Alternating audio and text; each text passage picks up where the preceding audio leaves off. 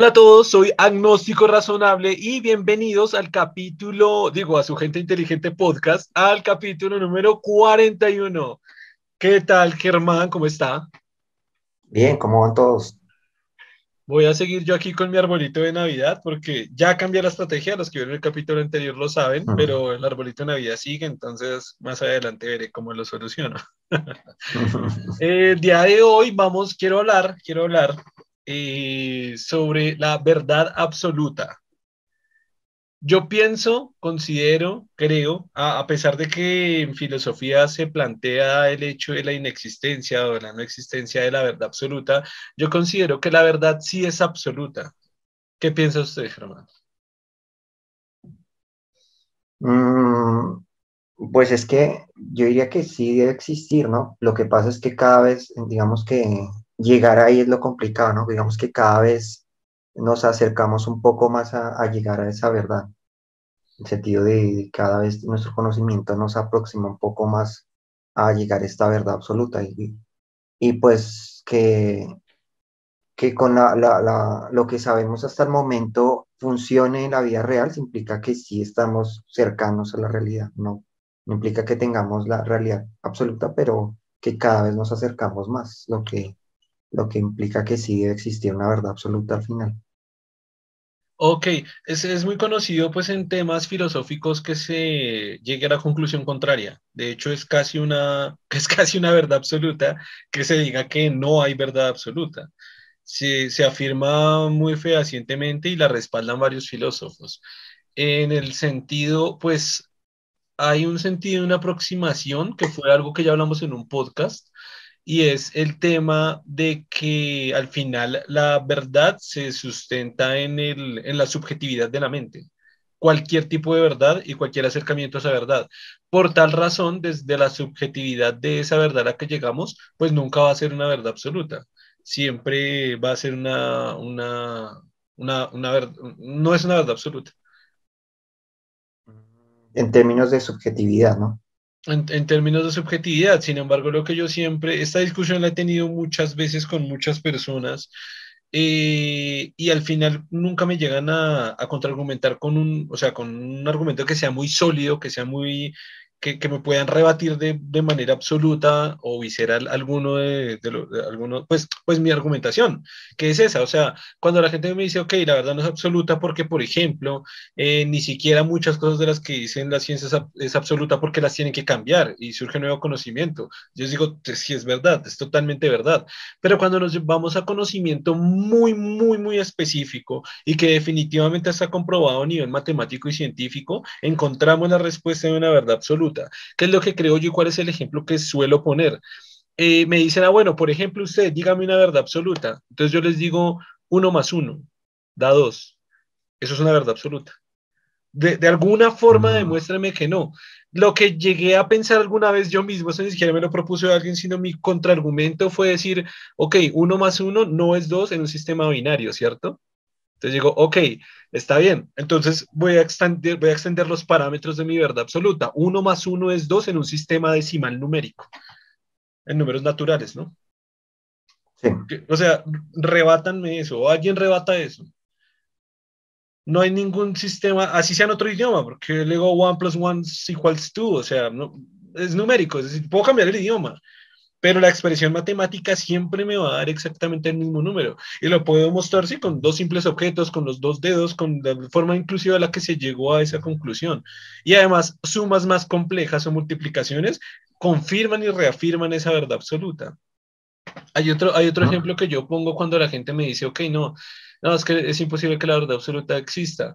Y es, ok, una verdad absoluta, el agua moja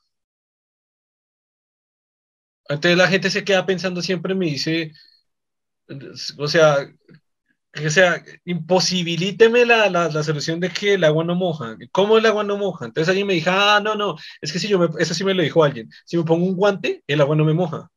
Ok, especifiquemos la verdad absoluta. El agua en contacto con la piel no moja. Incluso el agua moja ese guante. El, el, el agua, el agua moja. No, no importa qué, pero el agua moja. Entonces es como, ah, no, a, mí de pronto después, otra vez construyendo y contraargumentándome, me gusta mucho contraargumentarme con todo lo que leo, pues para tratar de encontrar otra, otra respuesta, otra solución o reafirmar la que tengo. Alguna vez lo pensé desde, desde la propuesta de, ok, el agua no moja un átomo, por ejemplo, ahí no lo moja. Ok, especifiquemos la verdad absoluta, el agua moja eh, eh, materia ya más, más grande, ¿no? Materia ya más compuesta, más, más grande. Entonces, ah, ok, pues es que es una verdad absoluta, güey. O sea, ¿quién me puede mostrar lo contrario? ¿Quién me puede mostrar que eso no es así? ¿Quién me puede mostrar que, que, es, que eso no es una verdad absoluta? Que eso es una verdad que puede variar. ¿Cómo? ¿No? Es que es invariable. Mm, claro, aunque cuando usted habla de mojar, ¿a qué se refiere? ¿Qué, ¿Cómo lo define? ¿Cómo mojar algo? Al efecto que tiene el agua en, sus propiedades pues, más básicas, ¿no? Mojar. Mm, pero mojar es que como permear el, otro, el otro elemento, que, o como lo define, como algo así, ¿no? Pues podemos buscar, esto, esto lo habíamos hablado hace dos. dos Exacto, o sea, para, para, poder, digamos, mirar. Para traerlo en términos exactos, ¿sí? Y para encontrar la forma de contraargumentarlo, pues tocaría ver qué significa exactamente esa afirmación. O sea, cuando usted dice mojar, ¿qué está hablando para decir, ah, bueno, si hay casos donde no ocurra o si... Dice mojar dar de puñaladas a alguien. No, sí, es la, es, la, es la segunda interpretación del diccionario de la Real Academia de la Lengua. Dar de puñaladas a alguien, güey, yo no sabía que... Igual es una, es una concepción coloquial. Pero bueno, eh, primera, humedecer algo con agua u otro líquido. Humedecer, pero es que cuando usted habla de que algo moja es que permea el, otro elemento, ¿no? Por ejemplo, si fuera la piel, parte, se, parte permea, digamos, la epidermis o, o, en el caso de un tejido lo permea, parte del, del fluido entra, entra dentro del, del, cuerpo, ¿no? Eso es más o menos lo que se plantearía, ¿no? Y pues acá lo, que le digo, la, la, definición del diccionario lo, lo, saca con la propiedad de la humedad, es cuando se humedece algo. Por ejemplo, producir o causar humedad en algo. No, no, perdón, eso, eso, eso es el concepto de humedecer, ¿no? Para, para, hablar en términos muy exactos. Entonces, mojar es humedecer algo con agua u otro líquido y humedecer es producir o causar humedad en algo. Ahora, tendré que buscar qué es humedad que bueno, es cualidad de húmedo. O agua de que está impregnando, esta me gusta, agua de que está impregnando un cuerpo o que vaporiza o que vaporiza se mezcla con el aire. Ay, no entiendo muy bien. El agua moja, pero solo, eh, por ejemplo, esta afirmación es incompleta porque el agua solo puede humedecer algo que cualquier eh, materia que sea permeable. Si la materia no es permeable, no la va a humedecer que pasa con algunos elementos donde el agua literalmente cuando entra en contacto no lo humedece, no, no, no es capaz de permear este, esta materia y por lo tanto no la moja en este caso. Entonces ahí sí tendría que ser más específica. Pero es, muy curioso, es muy curioso porque si por ejemplo tengo un guante de hule y lo estoy en el océano y lo sumerjo completamente, cuando lo saco no está mojado, o sea, usted no diría que saco un guante mojado. Yo diría que saca un guante mojado. O sea, el, guante no sale seco, sale mojado. Aunque es impermeable y aunque el agua no permea en el material intrínseco del hule o el caucho, eh, el, guante está mojado. Es igual que la piel. Cuando uno se baña, realmente pues la piel tiene una, una, característica impermeable, pero yo salgo mojado del baño, o todos salimos. Sí, pero también tiene algo parte del, del agua queda en su piel, por eso se humedece. Claro, al igual que en el guante, es que si está en el océano. En el guante, sí, pero hay, creo que hay materiales que están hechos inclusive con, con cierta tecnología para evitar eso, para que no se humedezcan en absoluto, inclusive para que generen un rechazo al, No, es, para que no se humedezca el otro material que está recubierto por ese material, no para que ese material no se moje, ese material pues al fin sí se moja, sí permeable, pero se moja. Es, es de nuevo, lo voy a poner más drástico todavía, el ejemplo del guante sin sacarlo del fondo del océano. Yo tengo un guante ahí sumergido en el océano. Yo le pregunto a alguien, ¿el guante al fondo del océano está mojado? No creo que alguien me diga, no, está seco. El guante es impermeable, pero no está seco. el, el, guante es impermeable si yo hundo la mano y pues obviamente no dejo que el agua se meta ahí, ahí es impermeable a mi mano, mi mano queda impermeable, mi mano no se moja, pero el guante, el guante está mojado, el guante se moja. Ah, pues temporalmente puede que sí, ¿no? Claro. O sea, usted lo puede darle una cierta, mojarlo por un tiempo determinado y dependiendo qué tan permeable sea el elemento. Si es muy poco permeable, casi o no permeable, estará húmedo un segundo, lo que mientras la gravedad u otra fuerza quita la humedad del, elemento. Pero solo en ese momento estará mojado. Eh, claro, pero, pero a ver, aplicaría lo mismo a los seres humanos cuando nos bañamos y salimos del baño, que fue el ejemplo que le dije. Somos impermeables, pero si me quedo, igual nosotros tardamos más, si me quedo, no sé, tres horas afuera de la ducha, voy a estar seco por, por acción del aire, del viento, del sol, de diferentes pues, elementos, pero apenas salga estoy mojado. Claro, el guante es mucho más impermeable que la piel. Puede estar, no sé, un, un segundo mojado, puede ser, ¿no? Pero está mojado. Y es que, de nuevo, pongo el ejemplo, el ejemplo más drástico. claro, Lo, que, lo que le quiero entender es que, le quiero decir es que usted está diciendo, cuando hablamos de mojar algo, es que el, el líquido eh, eh, eh permea el, el, el objeto que usted pretende mojar. Si no lo permea, sino sencillamente está por fuera de él, ya no se puede decir que lo mojó, porque ya está por fuera de él. Si no, no logra penetrarlo en ningún, ninguna forma, ahí usted diría, no, ahí no lo mojó, porque el mismo elemento, el mismo material no lo permite. No, yo, yo creo que hay un, hay un, error conceptual, porque voy, a, voy a volver a poner mi ejemplo drástico el guante dentro del mar, no lo saco, está ahí dentro del mar y yo le pregunto, Germán, ¿el guante está mojado? ¿Usted me diría, no, está seco? Sí, porque el, cuando usted habla de mojar algo es que lo que le digo, que permea, que el, líquido ingresa, ingresa, pero si no ingresa, si queda exterior al cuerpo, entonces no lo está mojando. Por, por, eso, por eso, por eso la respuesta, usted diría, un guante en la mitad del mar está seco. Diría que está seco, sí. Un se me hace muy Porque creo que no lo permea. De pronto, si lo permeara un poco, sí le diría que está mojado. Pero si no lo permea en ningún sentido, ahí usted sí diría que está seco. Un guante seco en la mitad del mar se me hace, se me hace, se me hace anti, antilógica. A mí, a mí, a mí, personalmente me suena antilógica. Porque de nuevo con el material este que hablábamos, que creo que hablamos del mismo y ahorita se me olvidó el nombre, que es súper, súper impermeable y, y claro, el líquido sí se moja la, capacidad de permeabilidad es a lo que está recubriendo el objeto, que en el caso del guante pues son las manos, ¿no? Porque, por ejemplo, le iba a poner el ejemplo, ¿no? Un guante y lo sello completamente en la parte de arriba para que no entre el agua. Y puede que no entre el agua. El agua no permea adentro del material, pero el guante en su superficie está mojado, obviamente está mojado. En todas igual que el, igual que el material este que recubre, no sé, la piel o un objeto, Obviamente el objeto interno no se moja, ese sí está seco, pero lo que es el propio material está mojado, o sea, no está seco, es que pero tiene que permearlo de alguna forma para que usted hable de que lo mojó.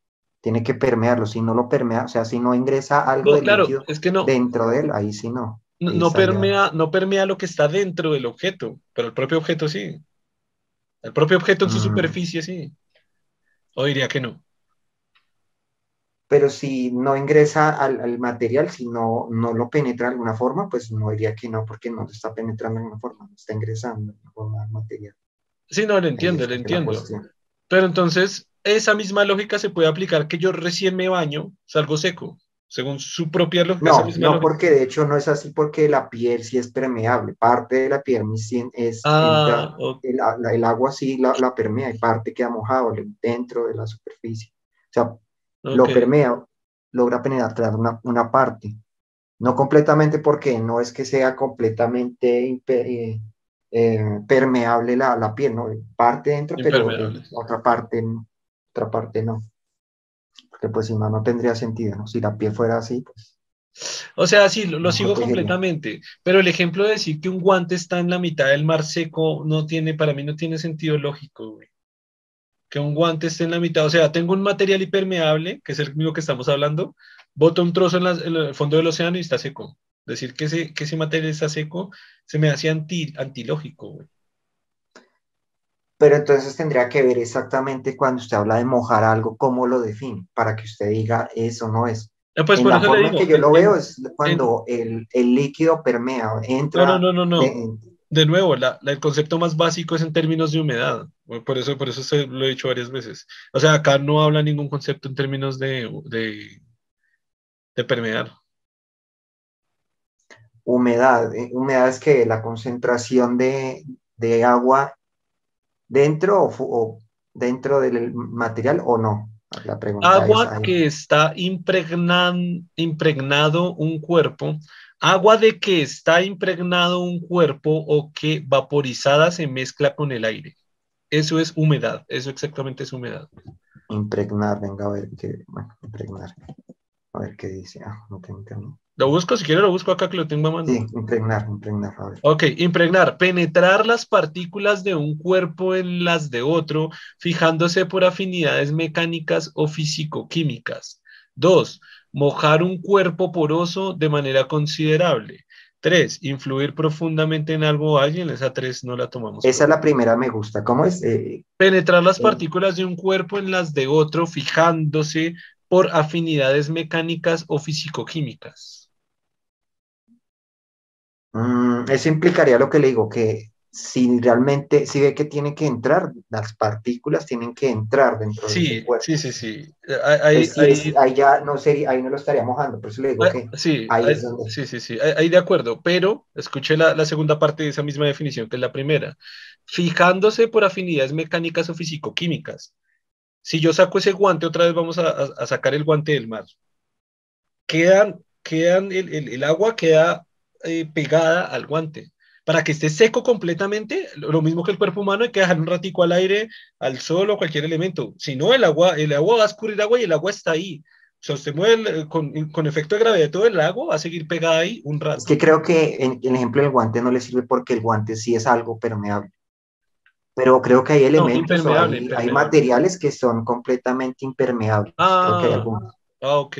Esos ahí ya no, ahí ya no podría mojarse como tal, el agua no podría mojarlo, porque creo que son completamente. Creo que ahí sí, ahí no es donde inclusive usted los, los saca y, salen completamente secos. Eh, claro, por, por, los mete dentro del agua y salen completamente secos. Claro, claro, claro. Que creo que son absolutos, hay elementos que los hacen casi absolutamente impermeables. Ok, no, se la, se la compro resto por ese lado. Ok, voy a sacar esa afirmación de mi ejemplo de la verdad absoluta. Le voy a dar otro que no, usted sabe cómo soy yo, me pongo a pensar en tantas formas y tantas posibilidades de tumbar o no un argumento. En el universo hay átomos. Para mí eso es una verdad absoluta. Mm, claro, el problema es que eh, el átomo como tal todavía no se ha demostrado completamente, entonces tendríamos que ver qué es lo que usted define como átomos, porque las partículas subatómicas todavía están Digamos el, que... Átomo, el átomo ya está definido científicamente y absolutamente hace años y de manera total y absoluta, porque dice que no se ha definido. No, me refiero que, digamos que no, ¿cómo decirlo? Que no sabemos exactamente cómo es el átomo, ni, ¿sí? Entonces, digamos, pueden haber dudas de lo que nosotros definimos como átomos, ¿no? O sea, científicamente no existe una duda de qué es un átomo. Ya se sabe exactamente con exactitud qué hace un átomo. Quizás y se modela más o menos cómo puede ser, ¿no? Quizás falta conocimiento en cómo se compone exactamente a nivel molecular, pero ya también se conocen un par de niveles o casi tres niveles más abajo, no solo de comportamiento atómico, sino subatómico. Y estoy hablando de átomos ya las interacciones del átomo son muy bien, o sea, están muy bien definidas, son muy claras. No, no sé por qué dice que no sabemos muy bien lo que es el átomo, o sea, científicamente se sabe bien, muy bien, o perfectamente bien. Se sabe que existe y que existe un átomo y qué es un átomo, eso se sabe perfectamente. Mm, pero como se tienen ciertas dudas de cómo es y todo, pues no, ahí, tendría dudas de... no, no, existen dudas de cómo es, ninguna duda. Existen dudas quizás en su composición, pero más básica. O sea, la diferencia entre un átomo y un quark es supremamente grande, es gigantesca. Y aún así ya conocemos bosones, eh, mesones, bariones, que son, que son composiciones, igual no son composiciones del quark, pero son composiciones de las que se componen los, de las que componen quarks, y sus interacciones también están bastante bien definidas no voy a decir completamente definidas, pero a nivel subatómico, a nivel atómico ya, está súper muy bien definido sus interacciones, eh, lo, que, lo que es exactamente y, que existe, eso es una verdad, eso no es, o sea, no hay dudas de que sí existe un átomo y lo que es. Ah, bueno, pero eh, digamos como concepto, como se ha construido, como todavía hay dudas, eh, el término átomo todavía no sabemos de qué estamos hablando, ¿no? Por eso le digo que como hay dudas de, su, en precisión, pues no sé si se puede afirmar completamente. Eh, pero no, es que, ahí sí diferimos mucho, pero o sea, creo que estás difiriendo con la ciencia directamente. Ya me tendría que entrar a preguntar de dónde saca o por qué afirma que no que la ciencia no sabe, es lo que afirma, que la ciencia no sabe bien qué es un átomo. No, que no lo ha definido completamente, que su definición Quiero saber de dónde saca la información de que la ciencia no ha definido qué es un átomo, no, que la ciencia no sabe qué es un átomo. ¿Qué no, digo que tiene dudas sobre ciertas características del átomo. Por, eso yo le di la razón, no, y no de ciertas características, de la composición, de características, de características todavía no, no, no, ya muchas características se conocen. ¿Y qué es? ¿qué es un átomo? Y de la existencia se sabe que existen y se sabe qué es. Usted dice que la ciencia, ¿qué es lo que desconoce? Para decir que no mm. sabemos qué es un átomo, porque es lo que básicamente lo que les sigo entendiendo que dice, que no sabemos o que la ciencia no sabe qué es un átomo. Pues con la teoría de cuerdas, por ejemplo, donde se dice que lo que determina, digamos, eh, una, partícula subatómica es la vibración y otros elementos de, estas cuerdas, si estos conceptos tan fundamentales todavía tienen duda de cómo, cómo funcionan, pues crean duda de cómo es en conjunto todo el átomo, ¿no? Ok, dos cosas. Uno, la teoría de cuerdas es una teoría hipotética hasta el momento. Y número dos, aunque no fuera hipotética, la teoría de cuerdas no contradice de ninguna manera posible, nadie ha afirmado eso en ciencia, a un átomo, a la definición de átomo o a la existencia de átomo. No lo contradice de ninguna manera posible.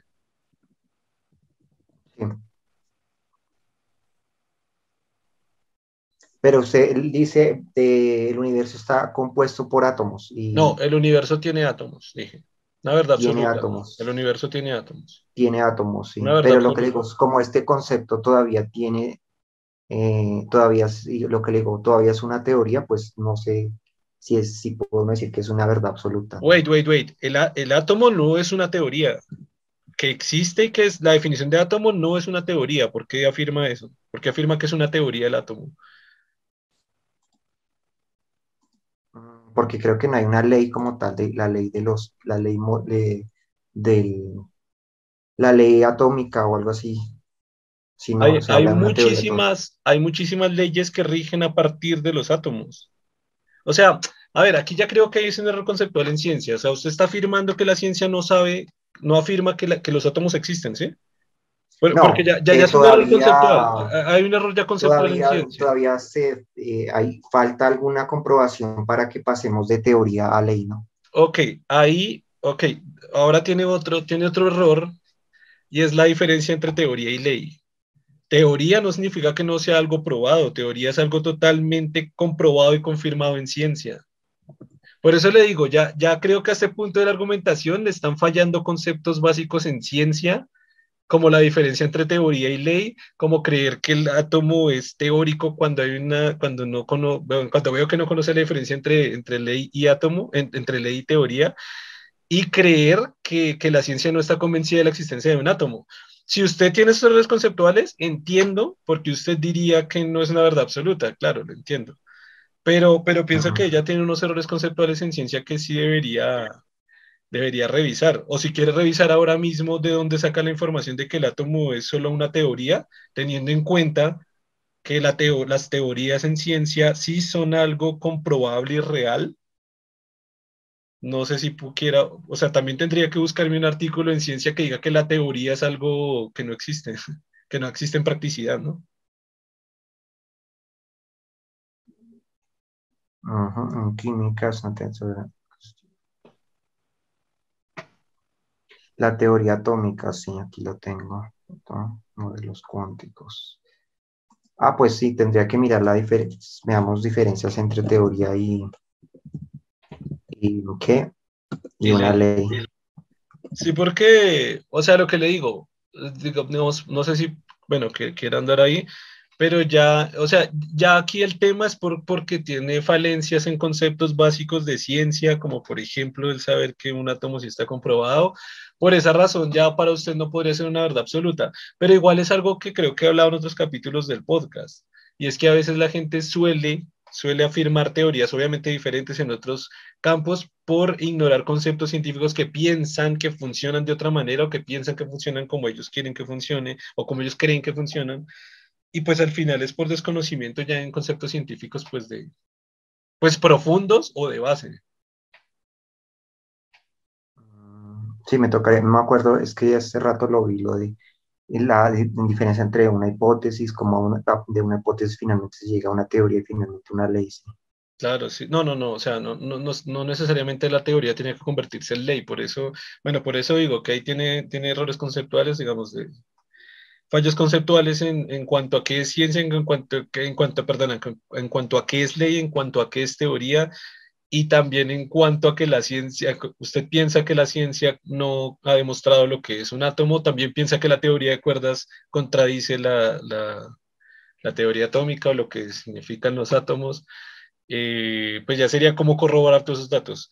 Igual corrobórelos, pero bueno, por ahora eh, lo que le atrevo a decirles es que los átomos realmente sí existen que realmente sí están comprobados, que están comprobados y sean, eh, las interacciones que hay entre átomos están muy bien definidas, que es la base de la bomba atómica, que es una prueba experimental y real de la manipulación atómica. En este podcast alguna vez hablamos de los clorofluorocarbonos, que es manipulación atómica a nivel más básico, que es comprobación experimental real de que usted pueda ver de que realmente los átomos primero sí existen, segundo que no es algo hipotético y tercero pues que sí, sí se conocen muy bien sus interacciones y su y, lo que se puede mm, hacer manipulándolos porque la, la, producción que se ha hecho a nivel, por ejemplo, de armas nucleares o de clorofluorocarbonos o todas las cantidades cantidad de átomos que se han podido modificar, son los que los humanos ya pueden moldear, modificar a su antojo. Los que no, ya se entienden su funcionamiento, funcionamiento. Los que, por ejemplo, átomos que no están accesibles en el planeta Tierra, también se conocen su funcionamiento muy bien. A partir de ahí, conociendo ya estas bases muy bien, sabiendo, investigando, digamos que su ejercicio está bien, el que todos los que nos escuchan y nos ven, ya se puede afirmar que, que, como una verdad absoluta que el universo contiene átomos. Se la voy a cambiar y se la voy a dejar un poco más fácil aumentando el nivel de materia. Una verdad absoluta, el universo tiene planetas. Para mí es otra mm. verdad absoluta. Ahora, si usted, si claro, si hay una persona que dice, no, es que no sabe si los planetas son reales o existen, la interacción, bla, bla, bla, pues, pues, pues, pues, ya depende de lo que piensa cada persona, pero a, nivel científico hay que saber lo que es un planeta, que sí existen, que sí los hemos visto, que sí los hemos comprobado de muchas maneras. Eh, por ende, que el universo contenga planetas es otra verdad absoluta.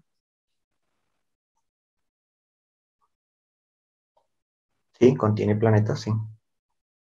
Y, claro, y así pues puedo ejemplificar muchas más cosas, ¿no? El universo tiene soles, el universo tiene materia, el universo tiene energía, el universo posee humanos, o sea, ya esos son verdad, para mí son verdades absolutas. Obviamente comencé desde el nivel más básico, que es el matemático, no puede ser el más básico, pero sí por lo menos el más sólido, ¿no? Porque a partir de la matemática, pues, pero al final toda la ciencia está construida pues a partir de conceptos matemáticos, así que vuelven a ser sólidos, lo que pasa es que son conceptos obviamente más complejos y que quizás pues, la gente de pronto no, no conozca muy bien, pero el caso es que sí hay una argumentación filosófica enorme que dice que la verdad absoluta no existe. Quizás ese tema lo podamos volver a traer de, a colación. y lo que yo decía que la ciencia eh, funciona con axiomas, con afirmaciones que, que, son verdad y que no, no digamos que en, en mucha forma, que, que ya se toman como verdades como tal, y que tienen obviamente toda una demostración atrás, ¿no? Digamos, comenzando con lo matemático, que ya tiene sus demostraciones como tal, y partiendo de, de axiomas, de afirmaciones que a partir de estos axiomas ya, ya demostrados, se construyen cosas más, más sólidas. Y, la cuestión de que, de lo que le decía, de que, de, de que no puede ser, bueno, que es, puede que no tenga toda la verdad o que la aproximación a la verdad completa todavía le falte, pero de todas maneras son verdades en el sentido de que son, eh, hasta el momento, digamos, han funcionado y, y, y, nos han permitido modificar nuestra realidad. Por lo tanto, no, esta misma demostración nos da certeza de que, de que su nivel de, de veracidad es muy alto. Y, si hay una, si cada vez, digamos, cada vez con, con más ciencia y con más eh, afirmaciones y con la, la, unión de todas estas eh, verdades que vamos encontrando, finalmente cada vez tenemos más control sobre nuestra realidad. Por lo tanto, si hay una verdad ahí que se está construyendo, ¿no? La ciencia está en ese camino de cada vez en, como acercarse lo, lo que más pueda a esta verdad absoluta. Y también me gustaría dar como otra, otra afirmación y es, es como los que afirman, hay, tres concepciones, ¿no? La verdad es absoluta, eh, o más bien la verdad absoluta sí existe, sí, sí hay verdad absoluta, eh, no hay verdad absoluta y la verdad es relativa. Entonces esos tres conceptos son interesantes porque son las tres posiciones que hay creo que en definitiva con respecto a la verdad. Es muy curioso que la filosofía y muchísimas personas afirman, eh, no, la verdad absoluta no existe. Pero es muy curioso porque lo afirman tan fehacientemente en estas conversaciones que he tenido en tantas partes que eso hace que sea una verdad absoluta. Es decir, la verdad no es absoluta, es una verdad absoluta en su afirmación. Por lo tanto, sí existe la verdad absoluta. Eh, para cuando me responden a esto me dicen, no, no, no, definitivamente no existe. Entonces lo que usted está diciendo que la verdad no es absoluta puede ser falso. Y si puede ser falso, entonces la verdad absoluta sí existe. Porque si la verdad absoluta no existe, es una verdad absoluta. Y se dice que no existe, pues usted quizá está hablando una mentira, usted está diciendo una mentira, o sea, es falso, o es falseable. Y si es falseable, significa que la verdad, pues sí es absoluta. Y la misma, la misma lógica yo aplico a las personas que se van por el lado de, no, la verdad es relativa. Entiendo un poco de la concepción de la verdad relativa, me gusta más que decir que la verdad absoluta no existe. Sin embargo, cuando dicen que la verdad es relativa, vuelven a ser una verdad absoluta. Cuando dicen la verdad es relativa, está haciendo que eso es una verdad absoluta, porque es, o sea, ni no existe, ni, o sea, ni no existe, ni sí existe. Es relativa, eso es una verdad absoluta. Me dice, no, no, no, es relativa. Entonces, lo que usted está diciendo es relativo a un concepto que también puede fallar o que también puede tener probabilidad de que sea falso, que sea negativo, que sea relativo solo en un ambiente, en un concepto, en una argumentación, en un campo eh, argumental, en un campo del conocimiento, lo que puede ah, dar paso a que la verdad sí sea absoluta. Son como los dos puntos de quiebre que veo en esas otras dos opciones cuando afirman esas, en esas dos otras dos posiciones pues sería algo así como cuando hablamos de relativos que, mm, dentro, que sería absoluto dentro de un cierto eh, marco de referencia es absoluto, pero en otro, en otro marco ya no, ya no lo es. Sería ah, como se habla de algo relativo, ¿sí? Que es absoluto en un cierto marco de referencia, pero en otro ya no, se vuelve relativo. Eh, eh, a eso es lo que defienden los que dicen que la verdad es relativa, pero mm. pues si lo dicen así, pues es una verdad absoluta. Si dicen que siempre es relativa dependiendo del concepto del campo, del, eh, pues es una verdad absoluta lo que usted está diciendo. Entonces, entonces no es, una no, es, no, es, no es relativa. Y si es relativa, ese concepto de la verdad es relativa, es relativa en qué campo? No en un campo semántico, en un campo filosófico. Ok, entonces puede que la verdad absoluta, pues sí exista porque eso puede ser relativo a ciertos campos. Entonces la verdad absoluta puede existir también como una mm. afirmación absoluta, ¿no? Sí. Porque si dice la verdad es absoluta, su propia, digo, es relativa, pues su propio argumento también puede estar mal, porque puede ser relativo a su propio concepto, a su propia concepción o argumentación. Y, si está falsa, y si su argumentación y capacidad mental no le da para entender que es relativa aquí, entonces puede que sí exista, que sí sea la verdad absoluta. Sí. Y, güey, lo que le decía, como para cerrar ese tema de la verdad absoluta, he argumentado esto con muchísima gente alrededor del mundo y nadie me da. Eh, casi todos con los que me encuentro, casi todos, siempre están de parte o de que es la gran mayoría de que no, de que no es absoluta y una pequeña parte de que es relativa. Pero cuando les planteo este, esta, esto sobre una paradoja lógica, pues se caen y no pueden contraargumentarme la paradoja lógica, no, De hecho, fue como la, el último recurso que, que estuve hablando, y esto fue hace más o menos poco, hace más o menos un año, que hablaba también con un amigo, y cuando le, cuando le dije esto, pero entonces él, él estaba seguro que no era, no era absoluta, y estaba tan seguro y lo defendió tanto, que al final yo le dije, como que no me acordé del recurso, y al final cuando le dije, si lo afirma tanto es porque su verdad la que está diciendo sí es absoluta. Güey, quedó, quedó así como, quedó mudo, quedó sin argumentos, quedó... Y aún así me dijo, no, no es absoluta gracias, está diciendo que sí es absoluta. Está diciendo que sí es absoluta, que esa verdad de que no es absoluta es absoluta frente a cualquier cosa, o sea, que no hay nada que, contra, que pueda tumbar esa verdad. es que es curioso. no, no, sí, sí hay conceptos que puedan tumbar el, el concepto de que la verdad no es absoluta. Ok, si hay conceptos que sí le puedan tumbar, es porque pues sí puede ser la verdad absoluta. Entonces, sí, por, eso me pareció muy interesante traer a nuestro filósofo de cabecera, que ustedes ya lo han visto en dos capítulos, para conversar del tema. Sin embargo, él es una de las personas con las que ya hablamos este tema y lo hablamos unas dos o tres veces. Y pues hasta el momento no me ha dado así como un, un argumento que yo sienta que sea muy fuerte, o que yo piense que sea muy fuerte para tumbar estos aspectos. Y por eso él cuando se lo propusimos como que no sé si quiso evitar esa conversación, pero pues lo voy a invitar ya que ya que lo conocemos acá. Y bueno, no sé, para cambiar de tema, eh, ¿qué tal si nos juntamos un poquito con, con, política colombiana? Que es un tema que no hemos tratado en el podcast, creo que nunca, o muy, muy por encima. Sí, puede ser, ¿por qué no? Pues sí. Digamos que medio lo, lo, hablamos en el, en el podcast anterior. Exactamente, eso iba a decir. En, en el capítulo 39 tocamos un pedacito eh, que fue exactamente cuál fue, no recuerdo. En el 40, ¿no? Fue en el 40. Ah, perdón, ese es el 41, sí, claro, en el 40, sí, sí, sí. En el 40, eh, ¿cuál fue?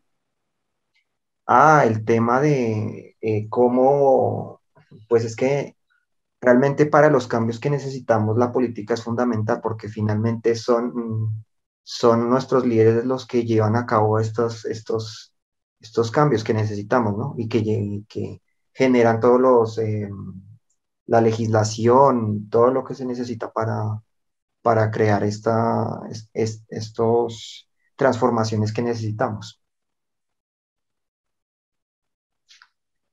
Entonces, sí, claro, pues sí es interesante cómo hablar un poco, pero que no sé cómo comenzar este tema, la verdad, cómo lo comenzar. Pues lo podemos, lo podemos abordar y lo digo porque otra vez voy a decir, puede sonar un poco repetitivo, pero bueno, eh, me encanta hablar cuando viajo, cuando estoy en otros países, cuando estoy en otras partes del mundo, me encanta hablar de muchas cosas.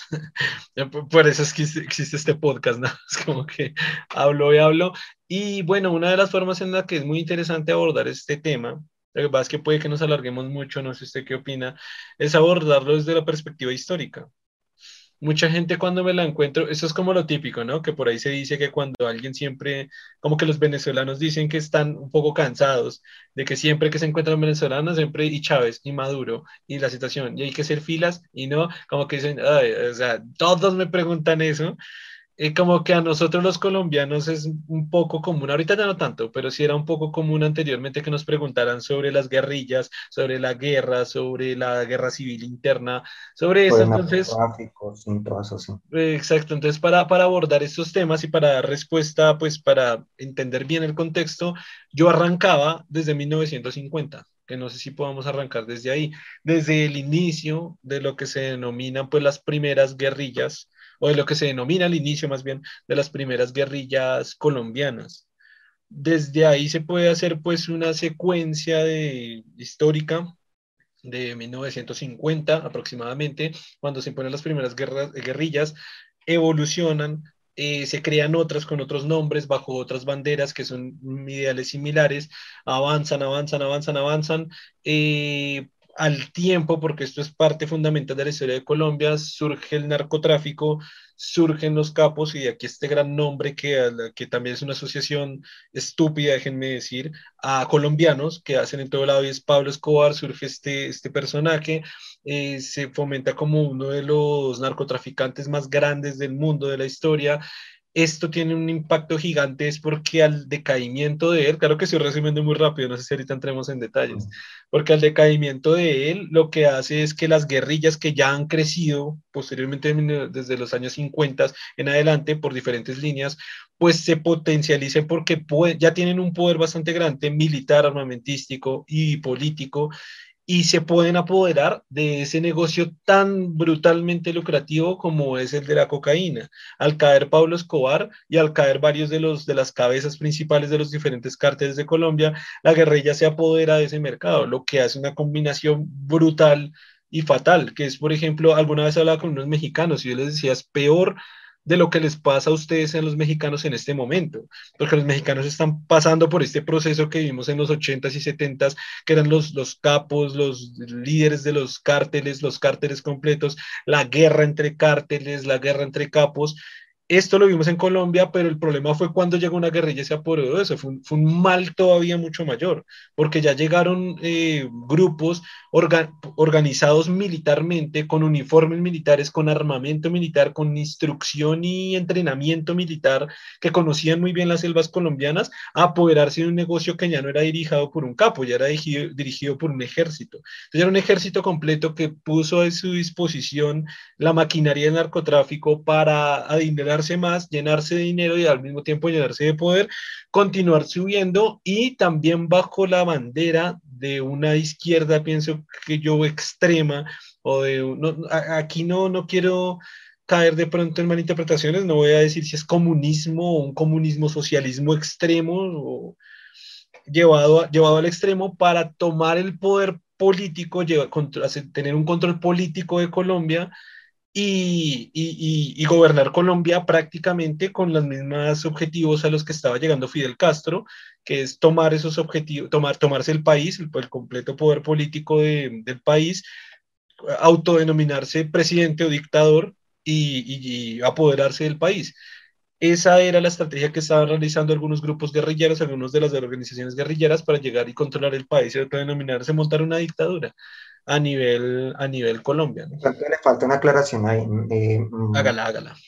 La aclaración es que, ¿cómo funciona? Cuando tenemos el problema del narcotráfico, ¿sí? Cuando ocurre el narcotráfico, eh, la forma que, luego de la caída de la URSS, la forma en que las guerrillas logran financiarse es cobrándole impuestos a los narcotraficantes. Ese fue el, sistema. Y los narcotraficantes...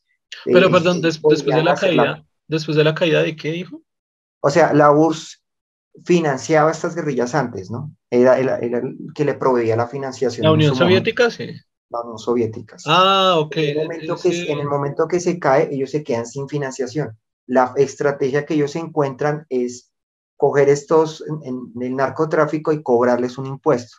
Entonces así funcionaba. Eh, ellos podían eh, manejar su producto, pero entonces como la guerrilla controlaba los territorios, para pasar por ciertos lugares, ellos tenían que pagar un, peaje, por decirlo así, un, impuesto que les cobraba. Y así funcionó por mucho tiempo. De esa manera, los narcos tenían, eh, digamos, podían continuar con su negocio y las guerrillas tenían su financiación. Pero hay un problema que se da posteriormente cuando em, eh, la, parece ser, no, podría ser, la, la, guerrilla quiere, deja de ser este, deja de tener ese sistema de cobro eh, y muchos intentan realmente convertirlo en negocio. Finalmente ahí, Pero, Tengo, tengo dos, como dos oposiciones, pero, pero no sé, no sé si sea correcto. O sea, eh, ¿está seguro de la información de que la Unión Soviética apoyaba a las guerrillas colombianas? O sea, yo, yo nunca vi eso en ningún artículo periodístico. Uno. Y dos, jamás tampoco supe que la guerrilla le cobraba peajes a los narcos, porque lo que sí supe fue una persecución que hizo directamente Pablo Escobar para matar a cualquier cosa, y de hecho se lo dicen literalmente en un documental de Pablo Escobar, cualquier cosa que oliera izquierda, la mataba y la, desaparecía de la peor forma. No creo que los hombres de Pablo Escobar le estuvieran pagando peajes a la guerrilla, pero, pero puedo ignorar, aquí sí quisiera saber si de pronto yo estoy ignorando artículos. y usted ah, pues me baso en, un documental que estaban haciendo sobre este tema. Eh, eh, que lo está haciendo Claudia Dusan, eh, ¿cómo se llama ella? Esta periodista, Dusan, uh, es el nombre, el nombre completo de ella. Claudia Dusan, ¿es que se llama? No, ¿cómo es que se llama ella? Pues si quiere googlearlo, acuerde que tenemos el poder del internet en nuestras manos. Porque si, si, quiere, si quiere, o sea, bueno, busque usted eso y yo voy a buscar si realmente hubo una financiación de la Unión Soviética. Pero cuéntenos algo para que los que nos escuchan no. bueno, eh, la cuestión ahí es cuando. La cuestión se complica cuando creo que eh, hubo. Eh, la guerrilla mata a personalidades como importantes y y es cuando se empieza a consolidar los, el paramilitarismo, que es otra fuente que, que entra a, a, ser un ejército de protección para el narcotráfico, ¿no? Ahí es donde entra este otro actor, que es muy importante en este conflicto. Pero, o sea, mm, perdón, no, no lo escuché muy bien, estaba leyendo el artículo, un poquito del artículo. Eh, ¿Se dice que los narcos contrataron a las guerrilleras?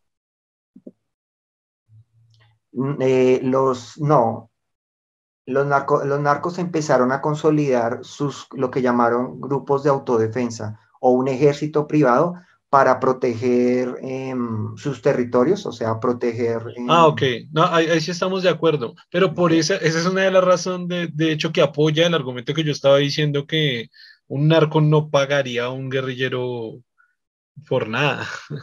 No, eso fue al comienzo. Y sobre, todo, y sobre todo de Pablo Escobar. Y sobre todo así funcionaba al comienzo, así estaba funcionando. Al comienzo, pero ¿en qué comienzo? O sea, ¿en qué, en qué año? ¿En qué? Porque entonces no, se había consolidado Pablo Escobar, ¿o sí? No, todavía no. ¿Y en qué rutas? Porque la guerrilla tampoco tenía tanto control de, de, las áreas. No en todas las rutas, eh, generalmente eran en, en, las zonas donde se, donde se da la siembra como tal, no, no en los lugares donde, donde se, se da el control. Eh, eh, en donde se hace la siembra, pero hay otras partes donde, desde donde se hace la, el, el transporte y después eh, se lleva hasta el lugar donde se va a vender, ¿no? Pero en los lugares donde, en los territorios donde se sembraba como era territorio selvático, en esos territorios había control de, la, de, de las guerrillas. Y, y funciona de esa manera, se les cobraba. ¿En qué regiones? Es que la verdad desconozco mucho de cómo esto, esto lo he comentado en otros podcasts por otras situaciones. Eh, y eso es algo un poquito personal. He vivido. María Jimena Duzán hizo este documental que se llama mm, Vivir sin. Ah, este, ¿cómo, ¿cómo, es que se llama el, documental? Ah, pero. Ah, ya hizo un documental completo. No sé si. Ahí está todo. Tráiler de la serie. Ah, Los Padros los patrones de la guerra, perdón, es que los, patrones de la guerra. Hizo una, un documental donde explica todos esos, todos esos elementos. Yo apenas me alcancé a ver el primero, donde como comienza explicándolo. Comienza explicándolo y cómo, cómo fue funcionando al comienzo. Ya en los siguientes, eh, creo que lo, lo, a explicar con, lo explicaría con más detalle. Entonces ahí ella hace un resumen sobre esto sobre este fenómeno. A ver si dice algo acá. Eh, sí, así iba a decir, no sé si de pronto tenga alguna fuente como ah, para... Ah, mire, este, este, largo recorrido descubriendo los factores que prolongaron y degradaron la guerra en Colombia termina en un rincón del país donde podemos ver una puerta al futuro, la Amazonía, desde el paraíso perdido de los departamentos de Baupés, Guainía y Guaviare, donde tiene lugar el territorio indígena continuo más largo del mundo. Ahí está, ahí está, ahí empieza a explicar este fenómeno en, primero en estos territorios. Bueno, sí, pero ahí no dice absolutamente nada de que los apoyó la URSS o que... Ah, no, eso... O que, o que, o que sobornaban a los guerrilleros, o que más bien los guerrilleros les pagaban impuestos. No, eso sí lo explica en la serie, en la serie sí lo habla, de cómo se les cobraba a ellos un, un impuesto cuando ellos iban, traían el, digamos, le compraban, por decirlo, le compraban a los campesinos la hoja de coca y eso. Cuando pasaban, ellos le pesaban el producto y le cobraban un impuesto dependiendo la cantidad que, que, habían comprado. Eso lo explican en, esta, en este documental. Ah, no me acuerdo la, la, fuente de lo, de, de lo del financiamiento que, que recibía las guerrillas con la URSS, le, brindaba este financiamiento. Sí, hice, hice dos búsquedas, hice como tres búsquedas y me aparece algo de los finales de la, de la Guerra Fría y algo con, con la caída también de la, de la Unión Soviética, pero no encuentro un fragmento donde me diga que realmente la financiaron, porque yo lo había escuchado como un mito, sí lo había escuchado como un mito de que la habían financiado, pero en algún momento lo busqué, sí tengo que decir hace rato, y no encontré nada. Por eso me sorprende que, que pues ahorita lo diga, eh, porque pues sí, de pronto desconozco también la información. Sí. Pero no, no, no le aparece nada tampoco. Ya lo busco, pues ya aquí, a ver qué dice por acá.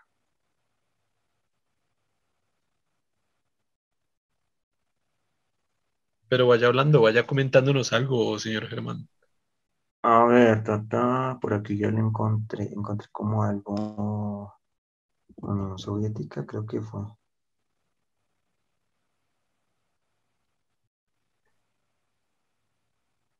Bueno, y esa es una cuestión, digamos que no, sé, no, no mencionó, la cuestión de cómo eh, el, paramilitarismo que, fue un, un, los grupos de autodefensa que se formaron para proteger sus propiedades y eso, eh, después terminó en, en, en, esta guerra de por territorios que se dio entre las, los paramilitares y las guerrillas por controlar esos territorios que eran los territorios donde se siembra, eh, lo, pues por ejemplo la coca y otros productos así.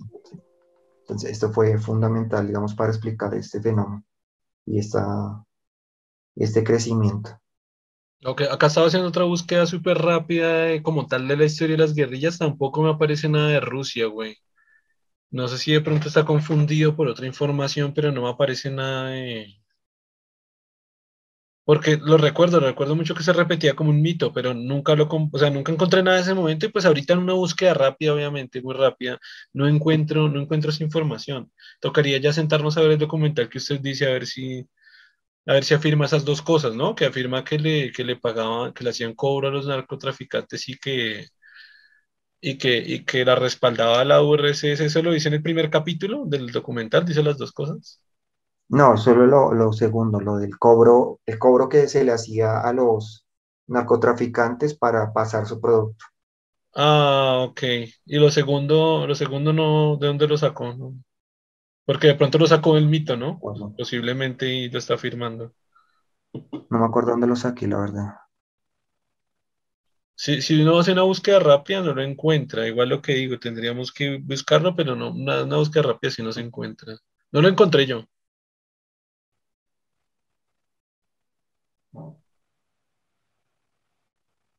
Y no sé, de pronto si está haciendo una búsqueda, creo que tampoco lo encuentra, pero bueno, si dejamos ese pedacito ya para confirmarlo en... Después. Pues aquí encontré algo de, mire, se puede decir que antes de 1982 las FARC eran una organización relativamente pobre y con poca capacidad de crecimiento. Según el Comité Interinstitucional para el Estudio de las Finanzas de la Subversión de 1992, su crecimiento se vio cortado no solo por los pocos recursos que extraía de la mayoría de las regiones en donde se ubicaba, sino por una serie de problemas inherentes a la organización. Uno, la independencia de los frentes y la pobreza de muchos de ellos, que ocasionaba que no se cumpliera con las cuotas del, al secretariado central. Toda la estrategia no estaba conectada con las finanzas, no existían lineamientos claros que indicaban a los frentes la mejor forma de utilizar los recursos obtenidos. Tres, muchos frentes no tenían un presupuesto formal y se les dificultaba al secretariado monitorear los gastos y las inversiones. Cuatro, los recursos suministrados por la Unión Soviética nunca fueron significativos. Ahí lo menciono, ¿sí? ¿Y qué fuente es?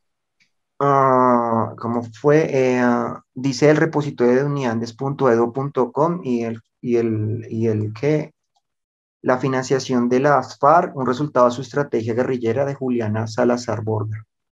O sea que se puede decir que es un, una verdad parcial, como a medias, porque, se, o sea, según ese artículo dice sí recibieron ayuda de la Unión Soviética, pero nada, pero, o sea, insuficiente, o sea, prácticamente no recibieron ni miércoles. probablemente por eso necesitaron realmente el narcotráfico para recibir una financiación suficiente, sí. O sea, como una verdad a medias o como un mito a medias, no sé cómo decirlo así. Ok, No, bueno, está, interesante, está bien.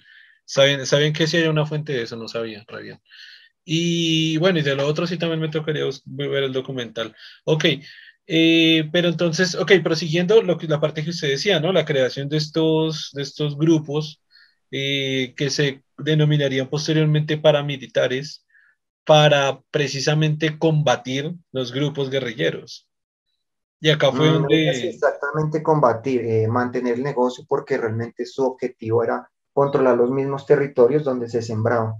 Y además, pues al tener control, pues ya no tenían que pagarle estos impuestos a, pues a las guerrillas, sino ya la idea era no, controlar. No, no, pero, o sea, de nuevo creo que tiene otro error histórico ahí porque a la creación de los paramilitares no había ningún narcotraficante pagando impuestos a ninguna guerrilla.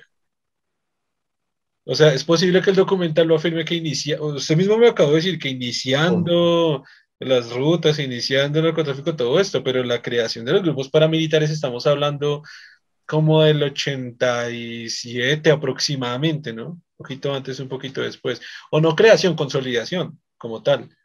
No, no creo que los, no, no creo que los narcotraficantes sean creados a fuerza para no pagar estos, estos peajes. O sea, creo que ahí también hay otro como histórico de, o de argumentos.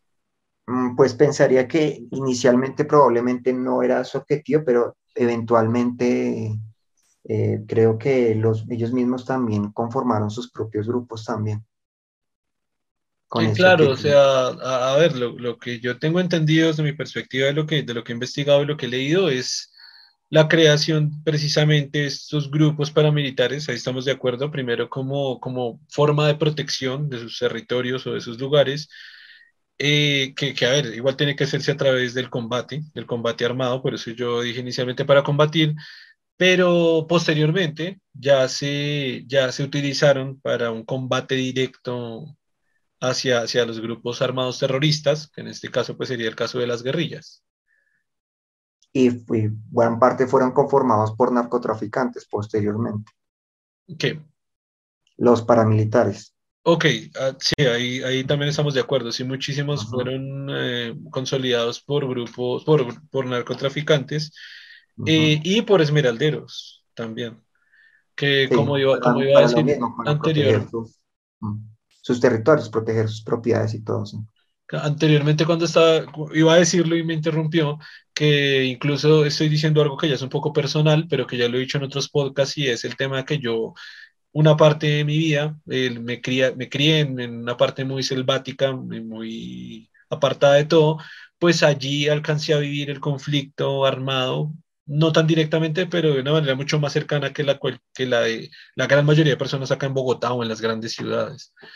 Eh, así que yo ah, sí me tocó vivir muchas cosas del, del, conflicto armado, de nuevo, no directamente, pero sí casi, casi, casi directamente, digámoslo casi. Y por lo menos en esa zona era una zona en la que se estaban estableciendo las, las zonas esmeralderas. Entonces, por eso sé cómo fue el desarrollo, por lo menos en esa área, de los grupos paramilitares y también la influencia que hubo de los grupos guerrilleros que se tomaron incluso el pueblo más cercano que queda esa zona, que ya es bien lejano, pero, pero es el, más, el punto de civilización más cercano que hay. Eh, hubo toma guerrillera y también la, la, evolución de los, de los grupos paramilitares. Por eso, por eso sé muy bien, porque allá se movían los grupos de esmeralderos y después hubo una, una alianza entre los grupos esmeralderos y narcotraficantes porque parecían que sus propósitos eran similares en ciertas, en ciertas características, pero no eran competencia, porque uno se iba por la esmeralda, otro por el narcotráfico, así que podían apoyarse mutuamente para resolver sus, sus conflictos en común y no eran competencia. Por esa zona, como que lo que le digo, era relativamente cerca, igual no era tan cerca, pero si no sea unas 5 o 6 horas de la zona esmeraldera, y también se comenzó a desarrollar uno de los capos más grandes de la droga, el segundo más grande a nivel Colombia y casi se puede decir a nivel mundo, y era de esa zona. Por eso estoy segurísimo que no pagaban ningún peaje, ningún impuesto, porque de hecho ellos eran los que controlaban toda la zona y cobraban todo lo que se les daba la gana a todos. Eran dos fuerzas muy grandes. O sea, el narcotráfico era una fuerza muy grande que no le temía a las fuerzas guerrilleras, porque precisamente como yo estaba diciendo antes, las fuerzas guerrilleras entre comillas, o, o, valga la redundancia, no tenían tanta fuerza, no tenían, sí tenían hombres, sí tenían armamento y sí tenían sus ideales políticos, pero no eran muy fuertes, precisamente porque su fuente de financiación no era, no, o sea, era, era, muy, era muy poca, era muy débil también. Y como usted pues acabo de leer, que acabamos de comprobar este en verdad a medias, de que los eh, apoyaba la, la, Unión Soviética, pero con cosas también muy pocas, ¿no? Por, bueno, por eso, por eso cuando, históricamente se nota el, el, gran avance de la guerrilla y el gran poderío que tuvo la guerrilla fue precisamente la caída de los, de los capos más grandes. Y si usted mira la historia de la guerrilla, cuando se, comienzan a consolidar como un grupo terrorista putamente fuerte, fue a partir de los 90, 95, 94, 90 y tantos aproximadamente, que fue, coincide con la caída de Pablo Escobar, que como ya lo vimos en el primer capítulo 1 o 2 del podcast, fue en 1993, no me falla la memoria, cayó en el 93 y ahí se nota, ahí se nota esa, esa caída de Pablo Escobar con la subida incremental que tuvo brutalmente la guerrilla.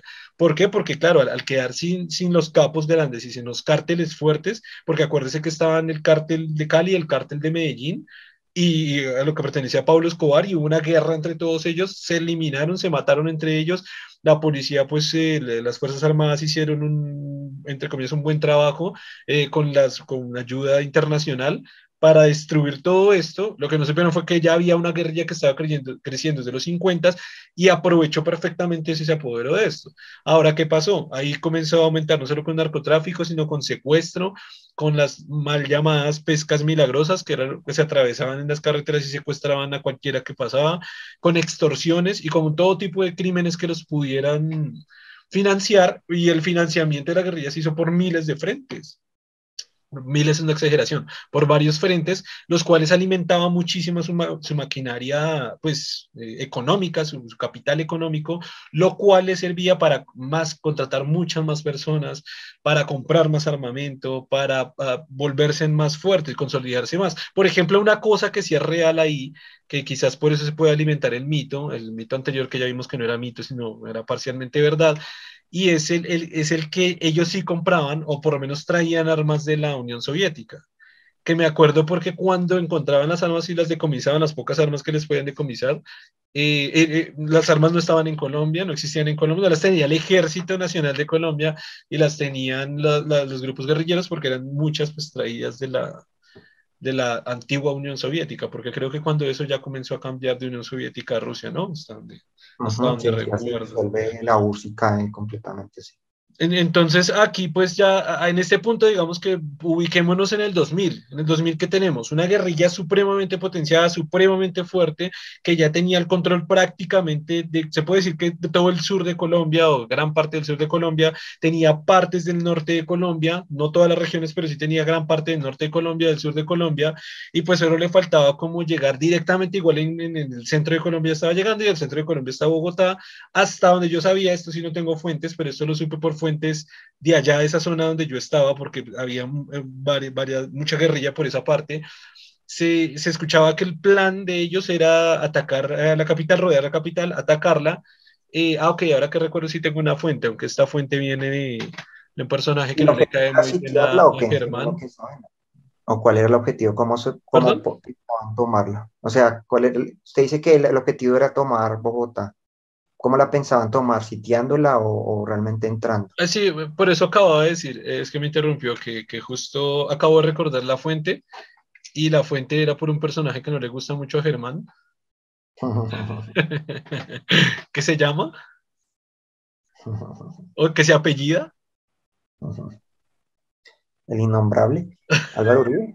Okay. Sí, exacto. Fue una fuente de él porque, de hecho, cuando él subió a la presidencia, aunque nos estamos avanzando un poquito en la historia, una de las, de las, de las fuentes de lo que yo saqué fue una información que él sacó, si no mal recuerdo, uf, ahorita olvidé el número, pero no me acuerdo si eran de 14 a 23, un número así, de grupos guerrilleros que ya estaban eh, en, el proceso dentro de Cundinamarca para la gente fuera del, fuera del país, Cundinamarca es como la región a la que pertenece la capital, que es Bogotá.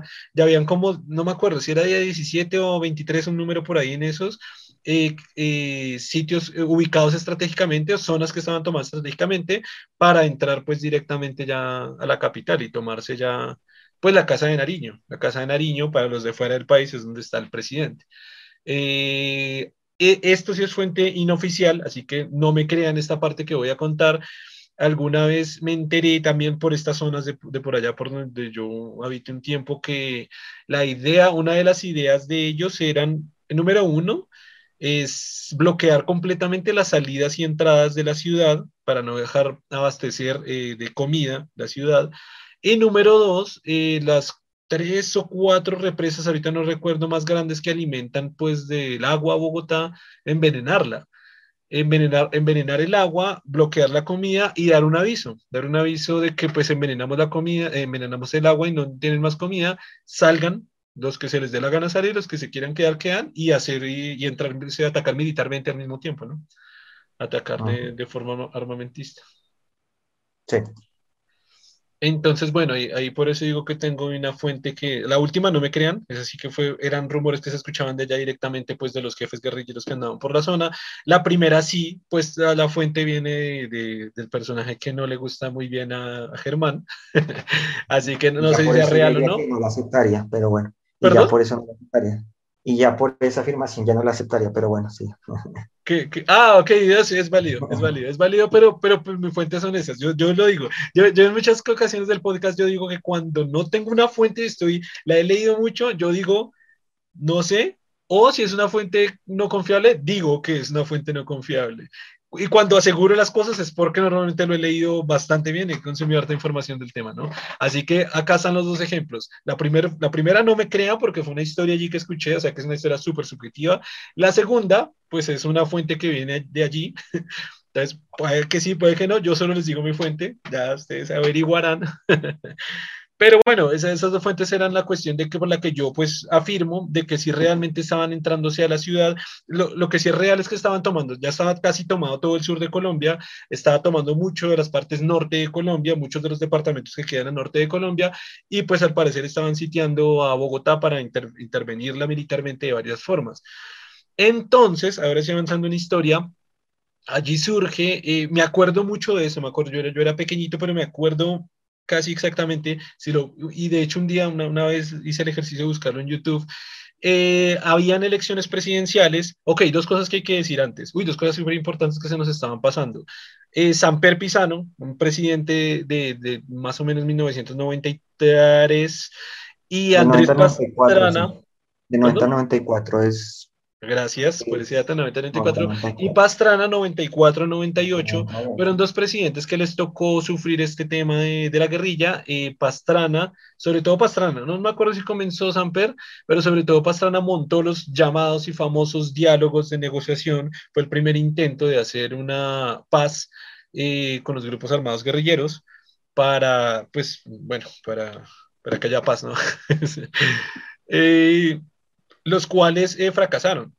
Sin embargo, el gran error, pienso yo, que del fracaso, o uno de los grandes errores fue una zona de despeje brutalmente grande. Eh, no, ahorita no me acuerdo, pero hay, medidas, algo así. En la zona del Caguán, sí. Pero hay medidas que ahorita no me acuerdo, pero algo así si uno hacía la comparación, voy a decir una tontada, eso no me lo crean, pero era algo así como, no, el área que le despejaron a la guerrilla era igual de grande, no sé, a, Portugal, el tamaño de Portugal, el país completo. O sea, era un área tan, tan grande que le dieron. ¿Por qué? Porque la, la guerrilla lo exigió, ¿no? La guerrilla dijo, necesitamos esta zona completamente libre de cualquier intervención del Estado para poder llevar a cabo nuestras negociaciones y nuestra paz, fue lo que le dijeron. Después, pues la historia demostró que fue un engaño absoluto, porque lo que hicieron fue tener territorio propio, poner pistas hasta de aterrizaje para sus avionetas de narcotráfico, eh, sitio para... Ah, lo encontré, mire, fue 42 mil kilómetros cuadrados esa área. No, pues claro, pero así como dice, como dice un podcaster, a mí me hablan de números grandes y yo me vuelvo loco porque no sé de qué verga me están hablando. Voy a repetir esa frase porque ¿cuánto es 42 kilómetros cuadrados? Busqué el área de Portugal, por joder. No, iba a decir una tontada, pero no sé si es similar. Busque a ver si de pronto da, o si ya es muy exagerado. Ah, Portugal, mm, sí podría ser vengar Portugal. Es que, es que me, me, acuerdo que decían que era el tamaño de, de, de algunos países del mundo, pero es que bueno, ahorita no me acuerdo, porque de pronto era el tamaño de Suiza, ¿no? no, la de Portugal es de 92 mil, la mitad. Ok, medio Suiza, medio Suiza, perdón, medio, medio, Portugal. Medio Portugal iban a ser como cuatro, como cinco Suizas. Ah, haga cuenta que le dieron medio país de Portugal completo a la guerrilla, o sea, ya, se sabe también Colombia, pues es un país bastante grande. Eh, le dieron medio país de Portugal a la guerrilla en territorio pues que hicieron ellos, aprovecharon para montar, montar muy bien sus ejércitos, centros de entrenamiento, no sé, expandirse todavía más, eh, montar más laboratorios de cocaína, etcétera, eh, y pues sirvió para nada los diálogos de paz. Entonces acá creo que va al punto. Ah, ¿sabe que... sí, casi, casi la acertó. Es el tamaño de Suiza, sí. ¿Ah, Suiza tiene 41.200 kilómetros. Ah, bueno, bien. Listo, listo. más grande, pero casi el tamaño. Igual, perdón, porque como 10 suizas, pero ah, bueno, listo, listo. Un poquito más grande, de hecho, no, un poquitico más grande. Más, un poquito más que todo un país, pues en el caso de Suiza, es como si le hubieran dado todo Suiza a la guerrilla. en fin, aquí viene esta parte de la que me acuerdo muy bien, me acuerdo que era niño y me acuerdo muy bien de este pedazo, y fue cuando estaban en elecciones presidenciales, después del que vendría de Pastrana, y me acuerdo que surge este candidato que era muy desconocido, o por lo menos desde mi perspectiva, no voy a hablar porque pues era un niño, era muy desconocido y surge un candidato que dice de frente, era, era clarísimo, era clarísimo saber que en esa época el que llegara a decir algo malo de la guerrilla, como dijimos en el podcast anterior, creo que fue el que lo dijimos, la cantidad, un periodista llegaba a hacer un artículo hablando mal de la guerrilla, alguien decía algo mal de la guerrilla, alguien hacía mal contra la guerrilla y esa persona a los dos días no existía, estaba tirada en un río muerto, ¿no? Eh, en este ambiente, en este aspecto en el que ya la guerrilla controlaba prácticamente todo, aunque en el ejército ya le estaban ganando la, la, batalla al ejército colombiano, al ejército nacional, a las fuerzas armadas eh, del, gubernamentales, en ese momento aparece un candidato desconocido y dice, eh, si me eligen a mí, yo lo primero que voy a hacer es permitir que Estados Unidos ingrese al país y voy a acabar y a destruir, a eliminar a toda la guerrilla. Entonces estas declaraciones cuando salen noticias, sabiendo que un periodista que diga algo lo matan a los dos días y sale un candidato a decir si yo soy presidente los mato a todos, voy a matarlos a todos y me vale verga, fue como, o sea, fue como una cuestión que estalló brutalmente en, contraposición a todo esto que estaban haciendo. También para darles otra perspectiva, pues en ese entonces estaba, estallaban carros bombas dentro de la ciudad, dentro de Bogotá, mucho más en los campos, atacaban a los pueblos de unas formas que o de, guerras, con estrategias de guerra asquerosas, horribles, con cilindros bombas, eh, con armamento súper avanzado, mataban a todo mundo, torturaban, secuestraban, hacían unas, unas vejámenes totalmente asquerosos. Y surge este personaje diciendo esto el personaje pasó de ser una, una persona bastante... tanto la guerrilla como, como los paras. Ahí déjeme, déjeme, terminar este pedazo, o sea, ahí pasó de ser un personaje que es bastante, bastante desconocido a ser un personaje súper mediático y súper conocido a nivel, a nivel Colombia. Esta persona se llama Álvaro Uribe Vélez. Ahora sí, perdón, eh, diga lo que iba a decir que lo que pasa es que usted está centrando y diciendo que todos los ataques eh, eran de la guerrilla, pero acuérdese que era un conflicto donde los paras estaban interviniendo bastante. De hecho, las atrocidades, puede que las atrocidades de los paras fueran mayores inclusive que lo de la guerrilla. Entonces, digamos que habían dos actores ahí funcionando, que eran los paramilitares y la guerrilla, ¿no? Acuérdese que habían, estos dos estaban actuando, porque no había el ejército no tenía control de nada del territorio, entonces estos dos estaban peleando el control de, pues de, de los lugares de, de la, del cultivo de la, coca, de la coca y otros, otros territorios. Por eso es que los desplazamientos se elevaron muchísimo porque en estos dos habían combates directos entre estas dos fuerzas. Por lo tanto, digamos que era una, un, conflicto era combinado, ¿no? Entre estas guerrillas, estas, la guerrilla y estos ejércitos privados era un conflicto en que se estaba dando entre esos dos frentes. Pues dos, dos cosas. Número uno, cuando dice que el ejército no tenga control sobre nada, eh, no es así, o sea, el, ejército sí tenía control sobre ciertas zonas en, en Sí, claro, sobre estas zonas retiradas no, me refiero a que el control. Ah, claro, es que usted dijo nada, usted dijo que el ejército no tenía control sobre nada en Colombia, de ningún territorio, y sí, sí tenía un control. Sí, tenía, claro, de la parte central de, de, no. Parte central, no, no, no, y, y, parte sur también, o sea, parte sur porque antes de que finalizara el periodo Pastrana, que de hecho yo tenía un error, en histórico me tocó corregirme a mí mismo, yo pensé que esto había sido acción de Uribe, pero no fue acción de Uribe, sino de Pastrana. Pastrana fue el mismo que mandó a hacer la liberación de la zona del Caguán, recuperación, perdón, recuperación de la zona del Caguán. Esta zona que le habíamos contado antes, que era tan grande como Suiza, eh, fue Pastrana y entonces el ejército sí también tenía control, tuvo control de ese territorio, lo pudo recuperar. Entonces también cuando se dice zona central, tampoco, sí tenía control en ciertas zonas del país, diferentes, ciertas zonas norte, ciertas zonas sur, ciertas zonas central. Lo que sí es verdad es que no era muy fuerte la influencia del ejército. Como dije anteriormente, la guerrilla le estaba ganando la batalla. Y en segunda posición, estoy de acuerdo con lo que usted dice, pero hasta donde sé, eso fue mucho más adelante. Por eso cuando yo hablo de la subida de Uribe, hasta ese momento la gran cantidad de delitos que se estaban haciendo y la cantidad de, de, de, masacres que estaban haciendo por parte de la guerrilla, por parte guerrillera. En ese momento los grupos paramilitares no tenían mucha fuerza, era igual que el mucho menos que el ejército. Tenían control de defensa, solo de defensa, casi no tanto de ataque, de ciertas zonas, sobre todo la zona de Antioquia, de ciertas zonas cubiertas que la tenían para protección, precisamente, eh, aquí ya vamos a, spoiler de más adelante, protección de otras, de otras personas que más adelante vamos a hablar, eh, pero, sí, era como protección, no, no, no, había un conflicto fuerte entre las dos fuerzas, los paramilitares tampoco eran una fuerza muy fuerte, era una fuerza así, que estaba cogiendo fuerza, igual que lo de la guerrilla en su comienzo, ahí ya los paramilitares estaban agarrando fuerza, estaban agarrando fuerza, pero no era un combate directo brutal entre los dos. Ahora, cifras, y esta cifra sí la leí hace un año, esto siendo cifra real. Entonces, sí, cifras... claro, sí, lo que usted va a decir sí tiene sentido de que el conflicto y, y, y, los delitos graves que se cometieron fueron posteriormente cuando, cuando entra el periodo de Uribe. Pero, sin, spoiler, claro, sin, spoiler. Ahora sí va a decir, ah, este dato sí lo leí hace un año, también me tocó, me tocó corregirme este, de este dato, porque de hecho, esto que usted me iba a corregir sí era un error mío. Yo pensaba que la guerrilla y los paramilitares estaban igual de, de, de, asquerosidades y de masacres que habían hecho o que la guerrilla estaba por encima, era mi pensamiento. Me tocó corregirme y me di cuenta que los paramilitares hicieron el doble, casi el 50% más del daño que hizo la guerrilla, o sea, fue brutal. Pero en, por eso voy así como históricamente, en ese momento apenas los paramilitares estaban, estaban agarrando fuerza. Ahora sí, ahora sí, ¿qué pasó? Cuando subió este personaje, cuando subió Uribe y se estableció como el presidente de Colombia gracias a estas declaraciones y gracias a todo lo que él decía, decía las vainas pues de frente, ¿no? Sin, igual, bueno, se caracteriza todavía por eso, por decir las cosas de frente y sin miedo y bla, bla, bla, bla, bla. Y decía esto, voy a dejar que Estados Unidos entre, que nos entrenen nuestros hombres a potenciar el ejército de Colombia voy a matar a toda la guerrilla. Es que lo decía de una forma tan directa que la gente se sorprendiera por eso, porque si un periodista decía, ay, la guerrilla es mala, estaba muerto a los dos días. Y que un candidato se parara a decirnos que voy a acabarlos a todos, los voy a matar. no, no decía literalmente los voy a matar, pero eso, a ver, sí, era, sí, casi decía los voy a matar.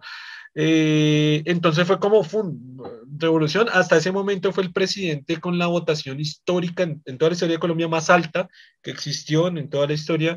Ganó como presidente. Entonces aquí viene la otra parte, ahora sí la parte que estaba haciendo spoiler de Germán. Y es que pues todos estos grupos paramilitares de manera ilegal, y no vamos a decir aquí, vamos a ver presuntamente, ¿no? Germán, cuidado. de aquí para arriba todo es presuntamente, de aquí para allá todo va a ser presuntamente. presuntamente, por, eh, ¿cómo se llama esto? Por, de manera indirecta, en el gobierno de Uribe, pues así de la nada se comenzaron a, potenciar las fuerzas paramilitares mm, demasiado, brutalmente.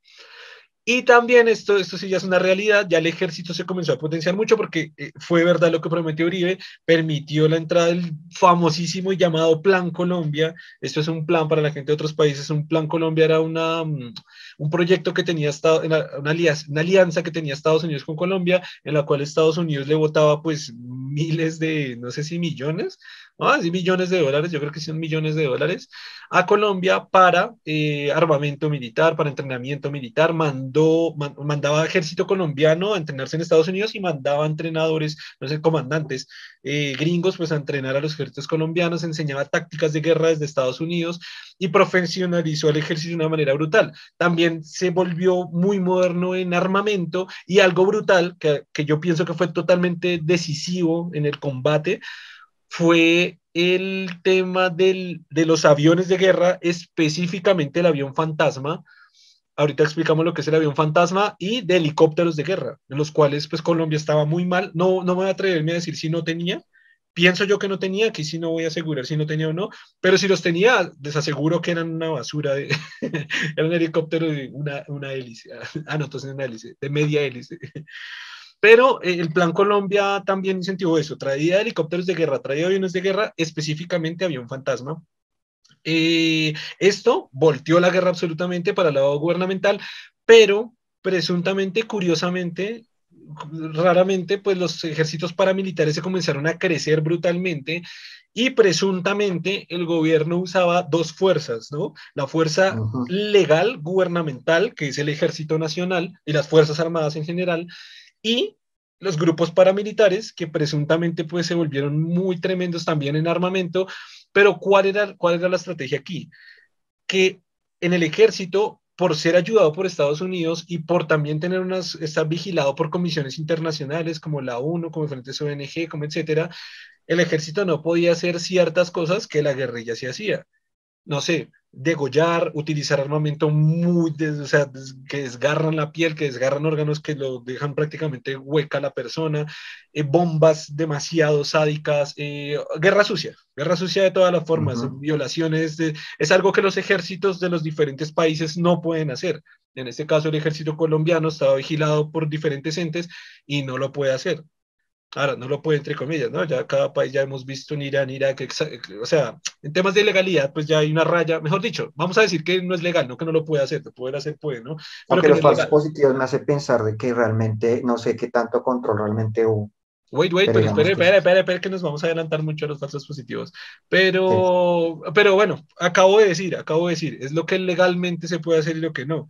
Porque si va a hablar de falsos positivos, ya hable de los paramilitares, que es donde vamos. O sea, ¿cuánto, cuánto control hay un mal parido ejército que presuntamente lo está financiando el gobierno completamente? Pero bueno, que los falsos positivos fueron realizados por, por miembros de la, Ah, no, el ejército, no por los paramilitares. No, yo, no, no, no, no, no me entendió, no me entendió. Ah, ya, eh, Digo que en el momento histórico en el que voy, no piense en ilegalidad de parte del ejército, en el momento histórico en el que voy, pues piense en la ilegalidad que tiene un ejército que está apoyado por el gobierno, presuntamente, por el gobierno, El, el, ejército paramilitar pues se crece, perdí, perdí lo que iba a decir. Ah, ok, como, como el ejército no puede hacer legalmente muchísimas cosas, ¿Qué pasa? Tenían esta otra fuerza súper fuerte que de legal no tenía absolutamente nada y, podría, y podía atacar directamente a los guerrilleros de una manera completamente sucia, igual que lo hacían los guerrillas, entonces, los, guerrilleros.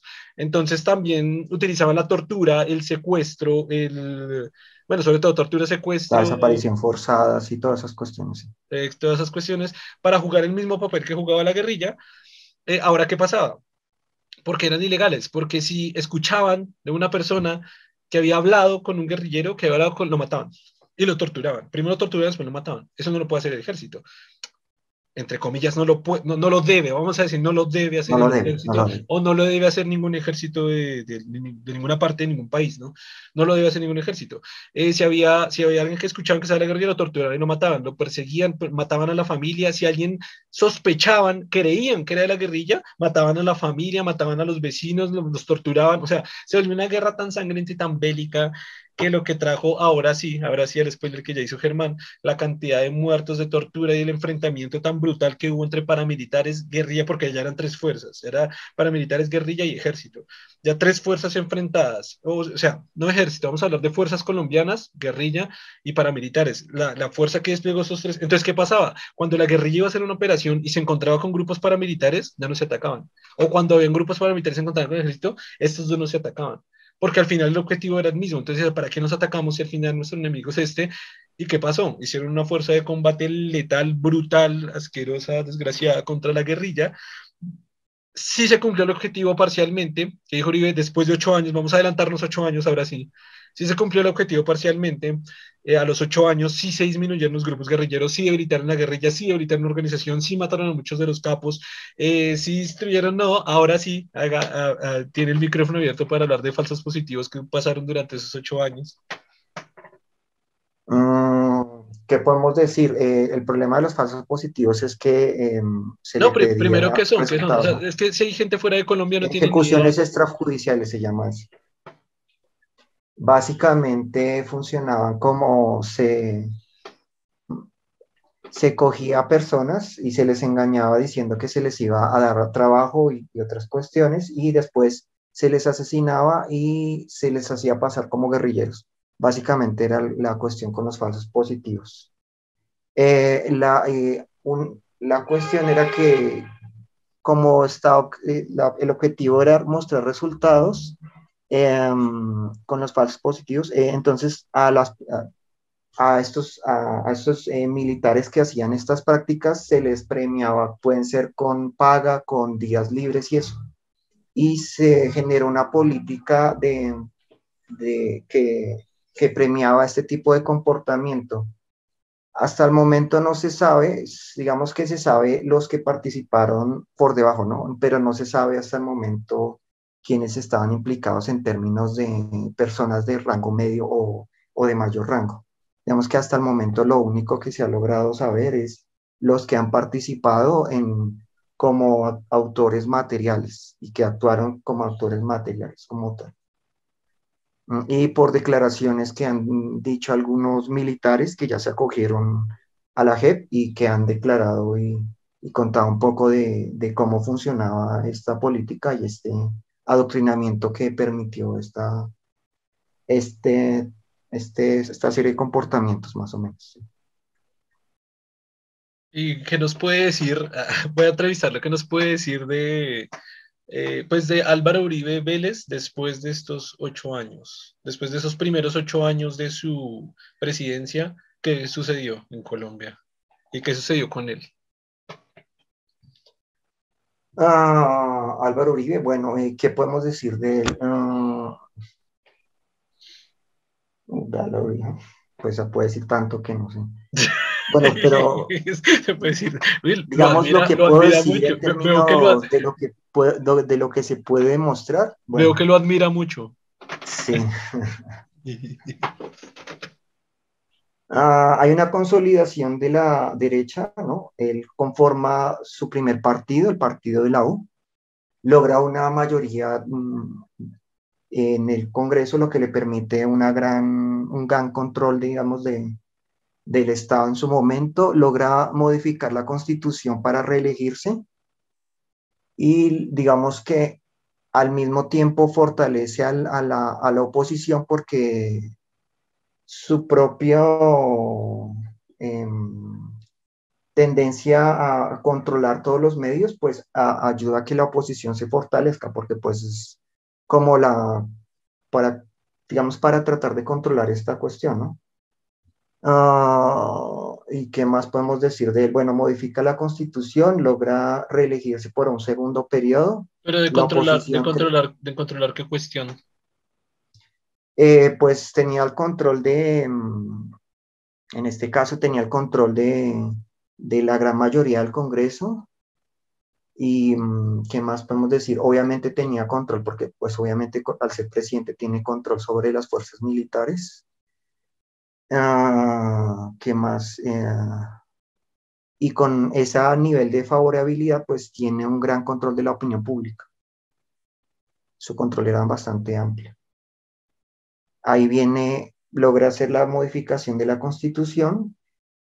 Creo que lo único que la, que la oposición logra en su momento es lograr que en la, la reelección solo se pueda una vez. Creo que lo único la oposición logra en, ese, en su momento.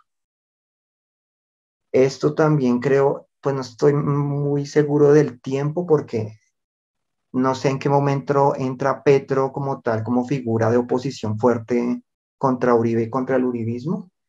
No estoy seguro si fue en el segundo periodo, me parece que más fue en el segundo periodo que en el primero, ¿cierto?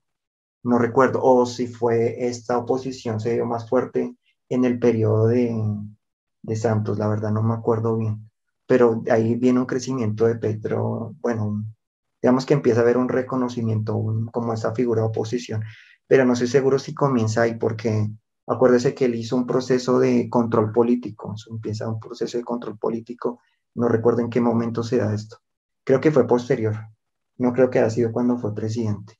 Bueno, pero para resumir, eh, Uribe logra una reelección, modifica la constitución para reelegirse, logra un segundo mandato, se consolida y logra que, su primer ministro, que en este caso era Juan Manuel Santos, sea reelegido para un, un segundo mandato, un, mandato posterior después de los ocho años, y logra que el uribismo controle, tenga un control del país durante más o menos 16 años, digamos más o menos. Aunque eh, digamos que en el periodo de Santos hubo un cambio directamente porque el control del partido de la U deja de ser por parte de Uribe y, llega Santos y controla este nuevo partido. Digamos que hay un cambio en este, en este, en en este control. Uribe pierde el control de, del uribismo y por lo tanto pierde control del Congreso. Eh, y pues conforma posteriormente lo que después sería el Centro Democrático. Podríamos resumirlo así, ¿no? ¿Y qué piensa usted de Uribe? A veces puedo pensar como un mal necesario, pero como todo mal necesario es un mal, ¿no? Diría que es así.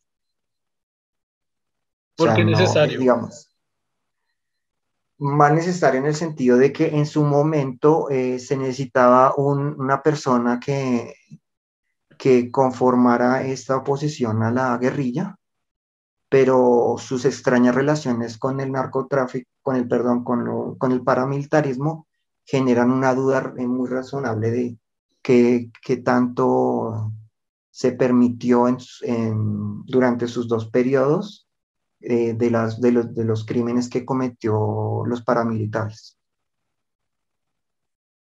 Entonces, digamos que es un mal necesario, pero la brutalidad y las y los crímenes de lesa humanidad que se dieron en sus dos gobiernos eh, presentan un, peligroso eh, permiso, eh, ¿cómo llamarlo?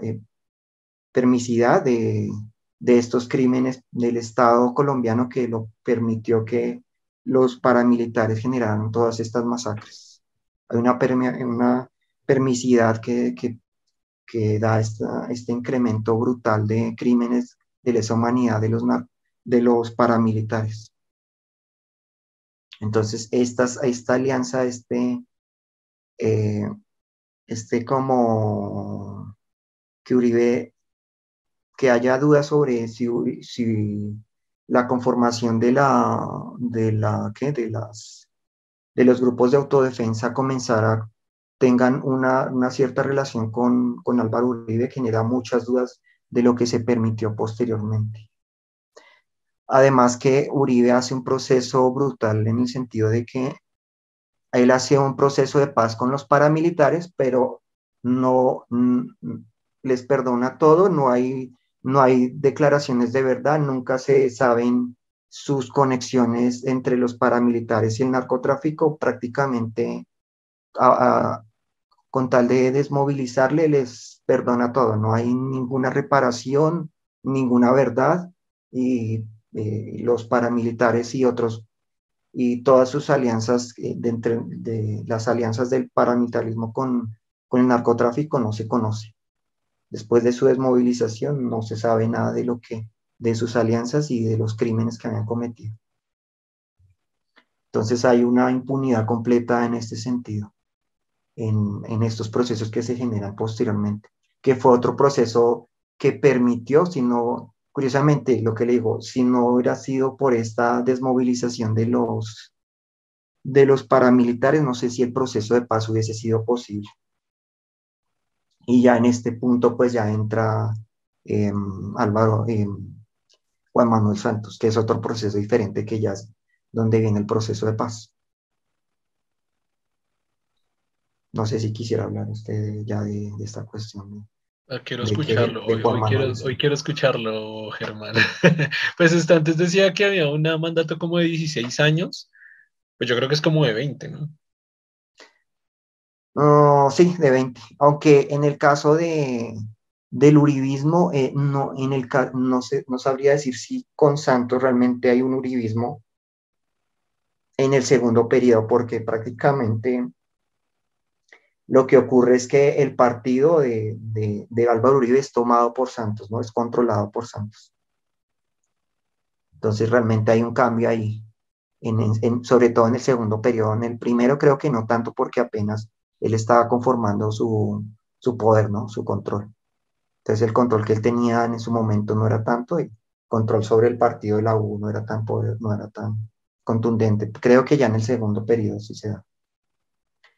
No recuerdo, puesto de pronto usted se acuerda, ¿cuándo comienza el proceso de paz más o menos? O sea, ¿cuándo es que, él, se, toma la, foto, la famosa foto con, con este miembro de las FARC y, es cuando realmente se genera el proceso de paz, se comienza a hablar del proceso pues, de paz. Más o menos pudiera decir que 2014 aproximadamente.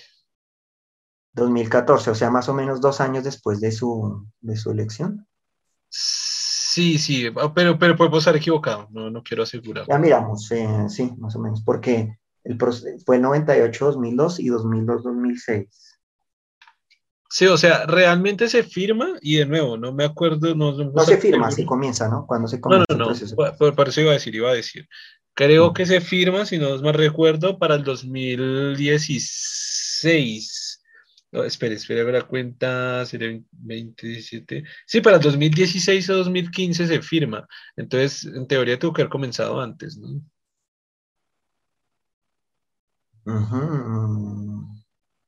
Sí, creo que creo que fue como a los dos años de, su, de su primer mandato. Creo ah, acá lo tengo. Ceremonia de firma del acuerdo final de paz el 26 de septiembre de 2016. Sí, creo que fue lo que yo dije, ¿no? Sí, sí dije 2016, ya no me acuerdo lo que yo dije. Pero sí. No, pero mi pregunta es más o menos cuándo se comienza el proceso de paz, ¿no? Dicen. Ah, bueno, yo, yo dije, yo dije que 2014 dije yo. No, sí tengo que haber sido más largo. Sí fue, sí fue. Ah, acá sí, 4 de septiembre del 2012 y fecha de inicio oficialmente. 2012. En ese momento, venga, miramos, si Álvaro Uribe gobernó del 98 al 2002 y del 2002 al 2006. Sí, significaría que Santos fue en el segundo periodo, fue en el primero, sí, fue más o menos a mediados de su segundo periodo que comienza, ¿no? Sí, pero ahí no salen las cuentas porque... No, ahí no salen. No, ahí no salen las cuentas, en, algo, en algo estamos fallando ahí. Porque es como, como, como que esa fecha, según sus cuentas, Santos ya no estaba y y pues sí estaba. ah, no, es que estoy haciendo mal la cuenta, por eso no me sale. Sí, fue en el segundo, en el segundo año, porque estoy haciendo mal la, cuenta. Ah, claro, porque es del 98, al 2002 fue, fue, fue, mm, Uribe. Eh, eh, no, eh, ¿cómo se llama la anterior? Pastrana. Pastrana, Pastrana. Del 2002 al 2010, o sea, del 2002 al 2006 y del 2006 al 2010 fue Álvaro Uribe. Ya al 2010 es cuando eligen a Juan Manuel Santos y más o menos a dos años de, su periodo es que comienza el proceso de paz. Sí, correcto, sí, tiene la razón. Ahí comienza. Entonces sí fue a dos años, pero estaba siendo mal la cuenta. Listo, entonces comienza su, su periodo, es cuando él se toma la famosa foto y, y se propone y se comienza con el proceso de paz que se decide hacer no, sin, hacer, sin establecer ninguna zona de extensión, que fue el primer error de, ¿de quién? De mm, Pastrana, y se decide para proteger y blindarla, eh, se decide hacer en el exterior, ¿no? Y con veeduría de, internacional. Se, decide hacer en Cuba. En, Cuba, ¿no? Sí. Entonces ahí se, se genera este proceso de negociación que termina, como usted dijo, en cuatro años, en el 2016, ¿no? Y aquí es donde, eh, digamos, el papel de, de, Álvaro Uribe es un papel de, de, ir en contra de este proceso en todo momento. Eh, y así, digamos, sí, ha sido su papel en, en lo, todo lo que llevamos, ¿no? lo ha hecho en todo su momento, al momento del proceso de paz finalmente cuando se logra el proceso de paz y la firma, viene el, plebiscito donde se tienen que aprobar esta cuestión y donde Álvaro Uribe hace una campaña completa para que no se apruebe eh, y lo logra. No se aprueba el plebiscito, después se hace esa cuestión donde finalmente la gente no que, sí quería la paz y, y sí se aprueba y finalmente se lleva a cabo el proceso de paz, la firma del proceso de paz y se aprueba toda esta cuestión de, se hace la conformación de la JEP, eh, de la Comisión de la Verdad, se establecen estas zonas donde creo que se reúnen a los, digamos, una vez que se hace la desmovilización, en estas zonas es donde se, se centran todos, eh, toda la guerrilla que se desmovilizó, ¿no? Todos los... Y además, como parte del proceso, eh, a, los, las cabecillas de las FARC se les se les proporciona mm, curules en el Congreso, no sé si como senadores y como representantes, no sé, no me acuerdo, creo que, creo que como senador, no sé, estoy seguro si también como representantes, se les asegura eh, puestos ahí, ¿no? Se les da una curulca como a, estos que participan, se conforma la JEP y comienza el proceso como tal de, de poner en práctica todos los eh, todas las condiciones para que se firmaron para que se llevara a cabo el proceso de paz y para la firma. En este proceso, eh, eh, Álvaro, el, el, papel de Álvaro Uribe es fundamental en el sentido de que se aprovecha que mm, básicamente en los últimos dos años de, mm, de, que mm, de Juan Manuel Saltos, se puede decir que fue abandonado por su partido el partido de la U mm, prácticamente creo que quedan algunas figuras, pero prácticamente su control es, se conforma un nuevo partido que es el Centro Democrático. El Centro Democrático entra a, mm, entra a ser el partido, o sea, el Uribe retoma su control sobre el Congreso y logra finalmente, pues a partir del desprestigio que finalmente tiene mm, Juan Manuel Santos en su, en en su último periodo, eh, él logra eh, conformar un, un, un, un nuevo candidato, que es el candidato que tenemos ahora como presidente, que es eh, Duque, ¿no? Alias Porky. Porky, sí. Exacto, alias Porky. Entonces, si este, él logra esto, creo que lo que han dicho es que él aprendió sus errores y esta vez buscó eh, una persona que pudiese controlar más fácilmente, o sea, que no, no hiciera lo mismo que hizo Juan Manuel Santos y tomara control otra vez de su, de su partido. Y, y Álvaro Uribe también se lanza como senador, obteniendo una de las votaciones más altas como senador y es cuando entra también, eh, logra dos, dos, primero logra que su candidato gane los presidenciales, logra que el Centro Democrático tenga una gran mayoría y logra hacerse como senador también del partido. Básicamente logra un... Como, dicen las como dirían las encuestas, si, si las votaciones, tenemos votaciones el otro año, ¿no? Ah, este año, sí, mm. este año. Si las elecciones fueran mañana, ¿usted votaría por Uribe o por un candidato que pusiera Uribe? Eh, bueno, según las elecciones, él tiene una favorabilidad de él, creo que... No, usted, usted, usted Germán, usted Germán. Así como haría, preferiría tragarme mi bonito. Algo así, con eso le respondo.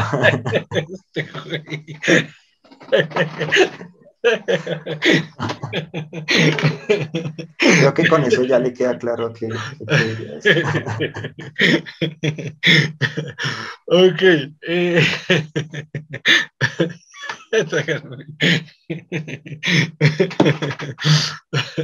hacia, varios podcasts no nos reíamos. ok. Eh, ¿Por qué piensa que, porque cree usted que Uribe tiene una un apoyo a un tanato. Es decir, usted mismo nos dijo ahorita que, que tenía una de las votaciones más altas en el Congreso y que la persona, en su momento, y que la persona que designó como candidato, no, no que asignó, perdón, presuntamente, la persona que él apoyó como candidato presidencial ganó con una mayoría y nacional? ¿Por qué piensa que pasan esas dos cosas? Ah, porque él, ha sabido, él tiene, un, él, tiene un control muy bueno sobre, o sea, lo que él consolidó en, en el periodo de presidencial y posteriormente, y a partir del desprestigio que tuvo Juan Manuel Santos, le da un control completo de, de gran parte de, del, del territorio, ¿no? De, de, ciertos liderazgos que controlan el territorio. Porque dice que el desprestigio que tuvo Juan Manuel Santos, ¿qué desprestigio tuvo? Eh, el desprestigio en los últimos dos años, él realmente fue, pues, prácticamente lo abandonaron. Pues el desprestigio, no sé cómo, mm, mm, no sé, creo que fue una campaña que se orquestó desde, desde, la, desde, desde, desde Álvaro Uribe, no estoy seguro cómo, cómo podría decirse que lo logró, ¿no? Digamos, mm, sería difícil, no, no recuerdo muy bien cómo fue que se logró ese, e, esa campaña, sí. Pero sí, una campaña de desprestigio que lo que permitió que Álvaro Uribe tomara otra vez control de, su partido y eso. que usted diría que ese gran apoyo con el que contó ahora para el presidente Duque y, el, y la votación más alta para el Congreso es por lo que hizo en su presidencia? ¿Quién? Eh, ¿Él en su momento? Uribe. Uribe, sí. O sea, ¿eso fue por lo que hizo en su presidencia? Sí. Pero entonces es, es, es, bueno, porque si la mayoría nacional lo elige, fue por su presidencia, entonces fue una presidencia buena. O sea, si esa es la mm, razón. No sé cómo definir bueno, no sé cómo definirlo bueno. O sea, si tenemos en cuenta la cantidad de, de crímenes de lesa humanidad, no sé si usted puede definir eso como bueno. Es como decir, eh, eh, Alemania fue muy exitoso y llegó a controlar casi toda Europa, eh, pero generó un genocidio de 8 millones de personas y una guerra mundial que casi exterminó a la humanidad. ¿Fue exitoso? Sí, pero fue bueno, no sé, ¿sí? Ah, esa sería la misma cuestión. Él logró lo mismo, logró un cierto crecimiento y estabilidad nacional, pero a costa de, de esta cuestión. Entonces, no sé, por eso le digo que si usted puede llamarlo eso bueno. Pero le digo que eso es muy relativo. O sea, yo le hago la misma comparación. Muchos alemanes dirían lo, lo que hizo Hitler fue exitoso, claro, porque rescató a Alemania, la, la, convirtió otra vez en una potencia mundial, hizo que controlara casi toda Europa. Pero las consecuencias que ellos tuvieron después, cuando la, después cuando fue retomada y tuvieron que ser divididos en dos, y los crímenes que hizo que se hicieron durante el periodo de Hitler, pues no sé si usted podría denominarlo como bueno. Por eso le digo, esa es la misma cuestión. Es que usted nunca habló de exitoso en el caso de Uribe. O sea, ya hizo la comparación con Alemania exitoso y bueno, pero con Uribe se dijo que era, fue exitoso. Mm, sí, diría que fue exitoso. No, no moralmente bueno, pero exitoso, podría decirse así fue exitoso. Pero entonces, entonces creo que no me entendió la pregunta, porque yo digo que si esa fue la razón, o, o, lo que usted quería decir más bien era eso, que la razón por la que tiene tanto apoyo, tuvo tanto apoyo a nivel nacional, es porque fue exitoso. ¿Esa sería su respuesta? Sí, porque fue exitoso. Ah, bueno, eso ya sería otra, otra voz. Ok. Eh, ¿Qué otra pregunta le puedo hacer, señor Germán, conocedor de Uribe? Conocedor. Eh, no, no sé por qué, por qué piensa que toda esta gente que tiene todo este apoyo nacional lo, sigue teniendo. O porque es la mayoría. Dos preguntas, ¿por qué es la mayoría de Colombia? ¿Y por qué sigue teniendo tantos, después de su, de su presidencia, tantos años, 20 años, tiene tanto apoyo? ¿Por qué? Ahorita no, pero en su momento, después de 16 años, no, 20 años no, no porque ahorita el desprestigio del Uribe es muy, muy amplio. Su nivel de desfavorabilidad es del, del orden del 76%, entonces no, no diría que ahorita, ahorita lo tuviera, pero sí, en su momento sí. Entonces, pues no sé. Sí, pero ¿por qué? O sea, le hice dos preguntas de por qué. Pues, porque a lo, después de 16 años, porque en su, eh, lo que le dije, fue exitoso en su, en su gobierno. Fue exitoso. ¿Y esa es la respuesta a las dos preguntas? Ah, de por qué ahorita todavía, no, ahorita no, pero no, no, no, no, no, no, de, por qué tiene tanto apoyo a nivel nacional. Mm. O sea, porque a pesar de todo lo, de todos sus escándalos y eso eh, tiene un nivel de favorabilidad como el 26%, ah, porque él mantiene una, cierta, yo creo que en teoría pensaría por, por su pasado, porque las personas que vivieron en su momento y que vieron, digamos que vieron las circunstancias de, la guerrilla, eh, tienen todavía esa noción nostálgica del Salvador, todavía tienen esa noción, sin contar el control que él tiene sobre, sobre otras, otras liderazgos, ¿no? Que le permite, digamos, mantener esta, esta opinión. Pero digamos en términos favorables, no en términos de, hablemos de votación, sino de favorabilidad, o sea, la visión que tiene el público sobre él, yo pensaría que es porque hay una visión de antaño, ¿no? Como, como ver, como en su momento, como tuvo este éxito eh, controlando la guerrilla, entonces eh, estas personas de su momento todavía ven su pasado, ese pasado aunque ignoran todas las atrocidades que se cometieron o lo, ven, lo vieron como, o vieron que realmente pensaron que,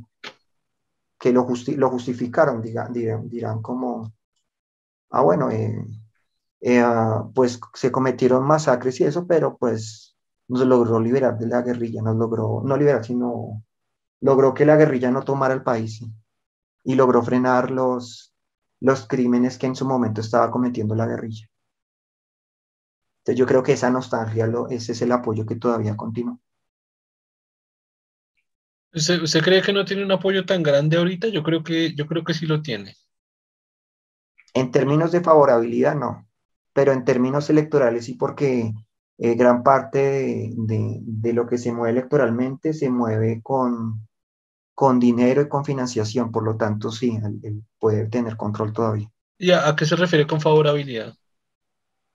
eh, cómo lo ven, cómo lo ven, cómo, cómo lo perciben las personas, cómo lo perciben, cómo este es el nivel de favorabilidad en términos de, de y, que implica de que mm, si lo ven con favorabilidad, pues apoyan los candidatos que él proponga o que, que se vean asociados a él. Claro, por, por eso yo digo que él todavía tiene un apoyo de mayoría en Colombia. No, mayoría no. Lo, no digo que su favorabilidad es apenas del 26%, entonces, por algo que ya no es mayoría. ¿Y eh, dónde vio esto? Porque normalmente la favorabilidad se, se mide en presidentes, no en, no en personajes. O sea, en, Uribe, no, en congresistas no se hace. Ah, no, en las últimas encuestas, una encuesta reciente se le hizo sobre Álvaro Uribe y su nivel de favorabilidad y salió ese nivel de 26% más o menos. Ah, ese dato no lo conocía y me parece ah. interesante, me parece... ¿De, de, qué, ¿De dónde lo sacó? ¿De qué, de qué fuente? Venga, le digo, venga, a ver si me acuerdo porque lo vi, fue en, en Google.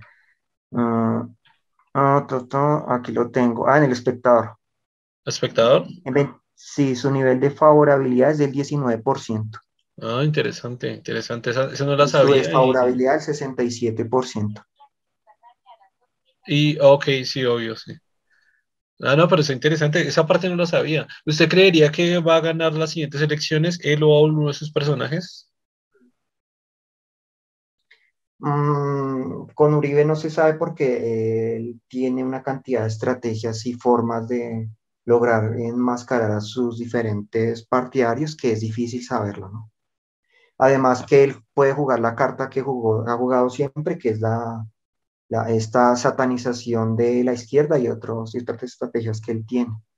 Además que pues eh, tiene, el, tiene la, eh, digamos que la, no digamos él, pero digamos el, la derecha que lo apoya tiene el control de varios, eh, eh, de varias em, medios de comunicación y pues eso lo pueden utilizar como estrategia. Digamos que él tiene herramientas para, para intentar otra vez de ganar las elecciones con nuestros candidatos todavía. Entonces no se sabe. Pues igual con los datos que tiene ahorita no, no se le ve posibilidades pero no se sabe porque todavía falta muchos, eh, muchas de las circunstancias que puedan ocurrir en, lo que falta todavía las campañas. Yo, yo, yo creo que es muy probable que, que quede otra vez alguno de esos personajes para las siguientes elecciones. ¿Por qué lo ve tan probable? Primero, porque lleva 20 años igual y, y con probabilidades en contra de, de, perder y aún así lo ha ganado. Segundo, por lo que usted dice, tiene un... Es que pasa que es un personaje que tiene mucho poder. Así que tiene poder mediático, poder en el Congreso, poder en, el, en las altas cortes, poder en la registraduría, poder en, una cantidad de formas, poder en, bueno, dije, medios de comunicación que puedan informar a la gente de ciertas maneras. Y, sí, y también siento que, o creo que es un buen estratega político para sus propios beneficios pienso que es capaz de mover demasiadas fichas y demasiadas situaciones, utilizar también su, su poder para, para, organizar muchos elementos y que, y que quede un, candidato de él. Y también creo que tiene todavía un apoyo gigantesco de un montón de gente que, que, que como que no es muy consciente realmente del daño que, que, presuntamente que ha causado. Uh. Por esas razones. Mm. Pues habrá que ver porque lo que digo, digamos que él, él tiene una favorabilidad, pero, pero ya hay una nueva generación que, que está, que, que ya tiene una nueva visión, ¿no? Entonces, pues eh, lo complicado es que se gane esta nueva generación. Ese es su gran problema, ¿no? Lo que sí puede pasar, que puede ser peligroso también, que inclusive puede ser también otra estrategia, es que él no gane las presidenciales, pero logre tener un gran control sobre el Congreso. Entonces, pues sí logra eso y sobre la, los órganos de control y otros, otros sistemas. Por lo tanto, eh, eso haría que, aunque el, el presidente fuera otro, eh, el, el, control realmente del Estado de facto sería más de él que de, del presidente, aunque eso sí, somos un, un Estado presidencialista, entonces realmente el control que tiene el presidente es muy alto, pero de todas maneras eso puede cambiar. Me pareció muy curioso la última estrategia, o que yo considero estrategia de, de lo que hizo con su contendor principal, que es Petro. Una de las características que se le ha eh, asignado a Petro ha sido su inteligencia. Me pareció muy curioso la estrategia de utilizar lo mejor que se le asigna a su contrincante para utilizarlo al propio favor de Uribe. ¿Y cómo lo hace? ¿Cómo, cómo sería? Ah, no, ah, no, no, no sé, no, no, no, sé si vi un video que se hizo viral hace poquito donde él le pregunta, no, eh, pues es que piensa que Petro o algo así. Entonces él dice, ok, Petro es una persona muy inteligente, es una persona con mucha inteligencia, es una persona muy capaz, entonces es muy raro que, un, que alguien diga eso de su contrincante, ¿no? Está poniendo cuidado, está... No, sí, así. Sí. Eh, entonces es, muy curioso que, utiliza todas esas herramientas que supuestamente es una característica que se, le asigna a su contrincante para, para, para, para, para, utilizarlo a su favor. Entonces le dice que es una persona demasiado inteligente, eh, que es demasiado capaz y no sé qué. Y él dice, y, y con esa inteligencia y con esa sagacidad, va a engañarnos como Chávez, porque Chávez también era muy inteligente Chávez era eh, una gran persona, tenía control de muchísimas cosas, o sea, conocimiento de muchas cosas, y como es una persona tan inteligente, tenemos que tenerle miedo, porque una persona tan inteligente puede llevar el país completo al comunismo, porque es demasiado inteligente, y al socialismo, y al marxismo, porque es demasiado inteligente, ¿no? Entonces, me pareció muy curiosa esa estrategia de utilizar la, la característica que se le asigna al otro como la más fuerte a su propio favor, es muy curioso. Pues, y, lo, le, diría lo mismo. Se puede pensar, de, digamos, podemos ver esta cualidad de, Álvaro Uribe, también un tipo de inteligencia, otro tipo de inteligencia también. No cualquiera puede lograr controlar un país por más de 20 años. Entonces, no es cualquier persona. Entonces, eh, y podría contraargumentarle lo mismo. Eh, una persona con esa sagacidad y, esa inteligencia eh, podría eh, ser muy peligrosa como para un propio país, ¿no? Porque puede, con, y con este apetito de poder, puede seguir controlando el país y modificándolo a su conveniencia. y modificándolo no tanto a su conveniencia, sino a la visión que él tiene. Él sigue pensando todavía en el mundo eh, con esta idea de los 90 y ya esa idea ya no, no existe, ya eso desapareció. Ya no existe, ya la eh, Rusia ya se disolvió, ya en Rusia no existe realmente comunismo ni nada de este tipo. La Unión Soviética. exacto, todas, todas esas visiones todavía del 90 y eso ya están, ya no, no, no representan la realidad del mundo pero tener esta visión mantiene al país en este atraso y estas desigualdades extremas que nos mantenemos. Entonces es muy peligroso una persona que quiere imponer esta visión, digamos, trasnochada del mundo, ¿sí? Y que tiene la sagacidad, que tiene esta estrategia, que tiene esa habilidad para eh, saber eh, eh, manipular a, todas las personas, ¿no? manipular la opinión pública. Y bueno, no sé si quiere decir algo para cerrar, eh, ya, ya para no tocar más adelante tema, o sea, puede desahogarse todo lo que queda en este momento sobre Uribe, sobre la política colombiana. No, ya con lo que le dije fue claro cómo, cómo, cómo la visión que tengo Uribe, entonces creo que... no, no quiere decir nada adicional o... Ah, pues no sé, lo que decía de tenemos que ser inteligentes, debemos dejar de ver las cosas como blanco y negro y escuchar propuestas, no, no, no, no fijarnos en qué dice esto, dice lo otro, pertenece a esta alianza, a esta ideología. No, tenemos que escuchar las propuestas y, y los pasados y lo que la persona ha hecho y su comportamiento. Por lo tanto, debemos es basarnos en, en ese hecho. Entonces, eh, eh, pues de Uribe podría decir lo mismo, de una persona que, manipula testigos y, transcribe y, tiene estas acusaciones de manipular testigos para lograr que otra persona sea encarcelada, ¿con qué, qué credibilidad podemos darle, no? Si se le investiga por esas cuestiones, ¿qué credibilidad podemos darle a esa persona, Entonces, no, no entiendo, digamos, en este caso no entiendo cómo podemos creerle a esta persona.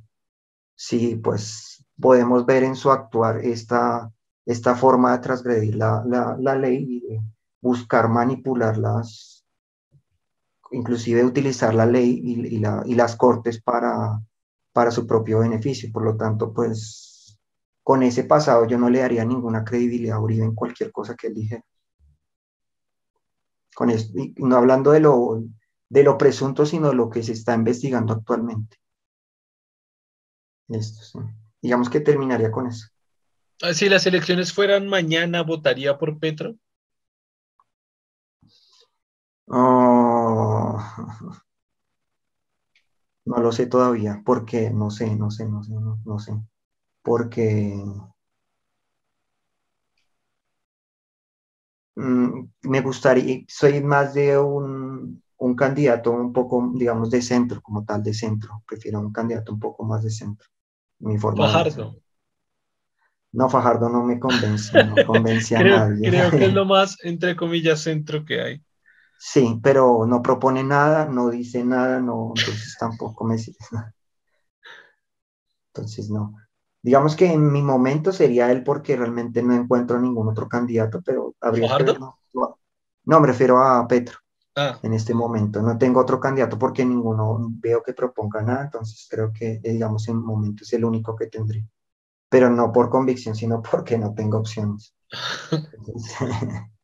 por su momento, digamos, estoy esperando a ver quiénes más, qué otras liderazgos eh, em, empiezan a aparecer y pronto a ver qué pasa, pero sí, no sabría qué, qué hacer. Bueno, listo, ya, ¿no? Mi pregunta es, ¿qué tiene que ver Spider-Man con todo esto? Spider-Man con todo esto. Ah, para hablar del tema. ok, y bueno, ya con esto conociendo bastante pues de la, de la, de la historia política de Colombia y de este personaje que, que Germán admira mucho, eh, podemos cerrar este capítulo. Eh, así que gracias a todos los que nos vieron, gracias a todos los que nos escucharon, gracias Germán por estar aquí. No olviden interactuar y seguir e interactuar todas las partes del proyecto Gente Inteligente y nos vemos en el siguiente capítulo. Un saludo.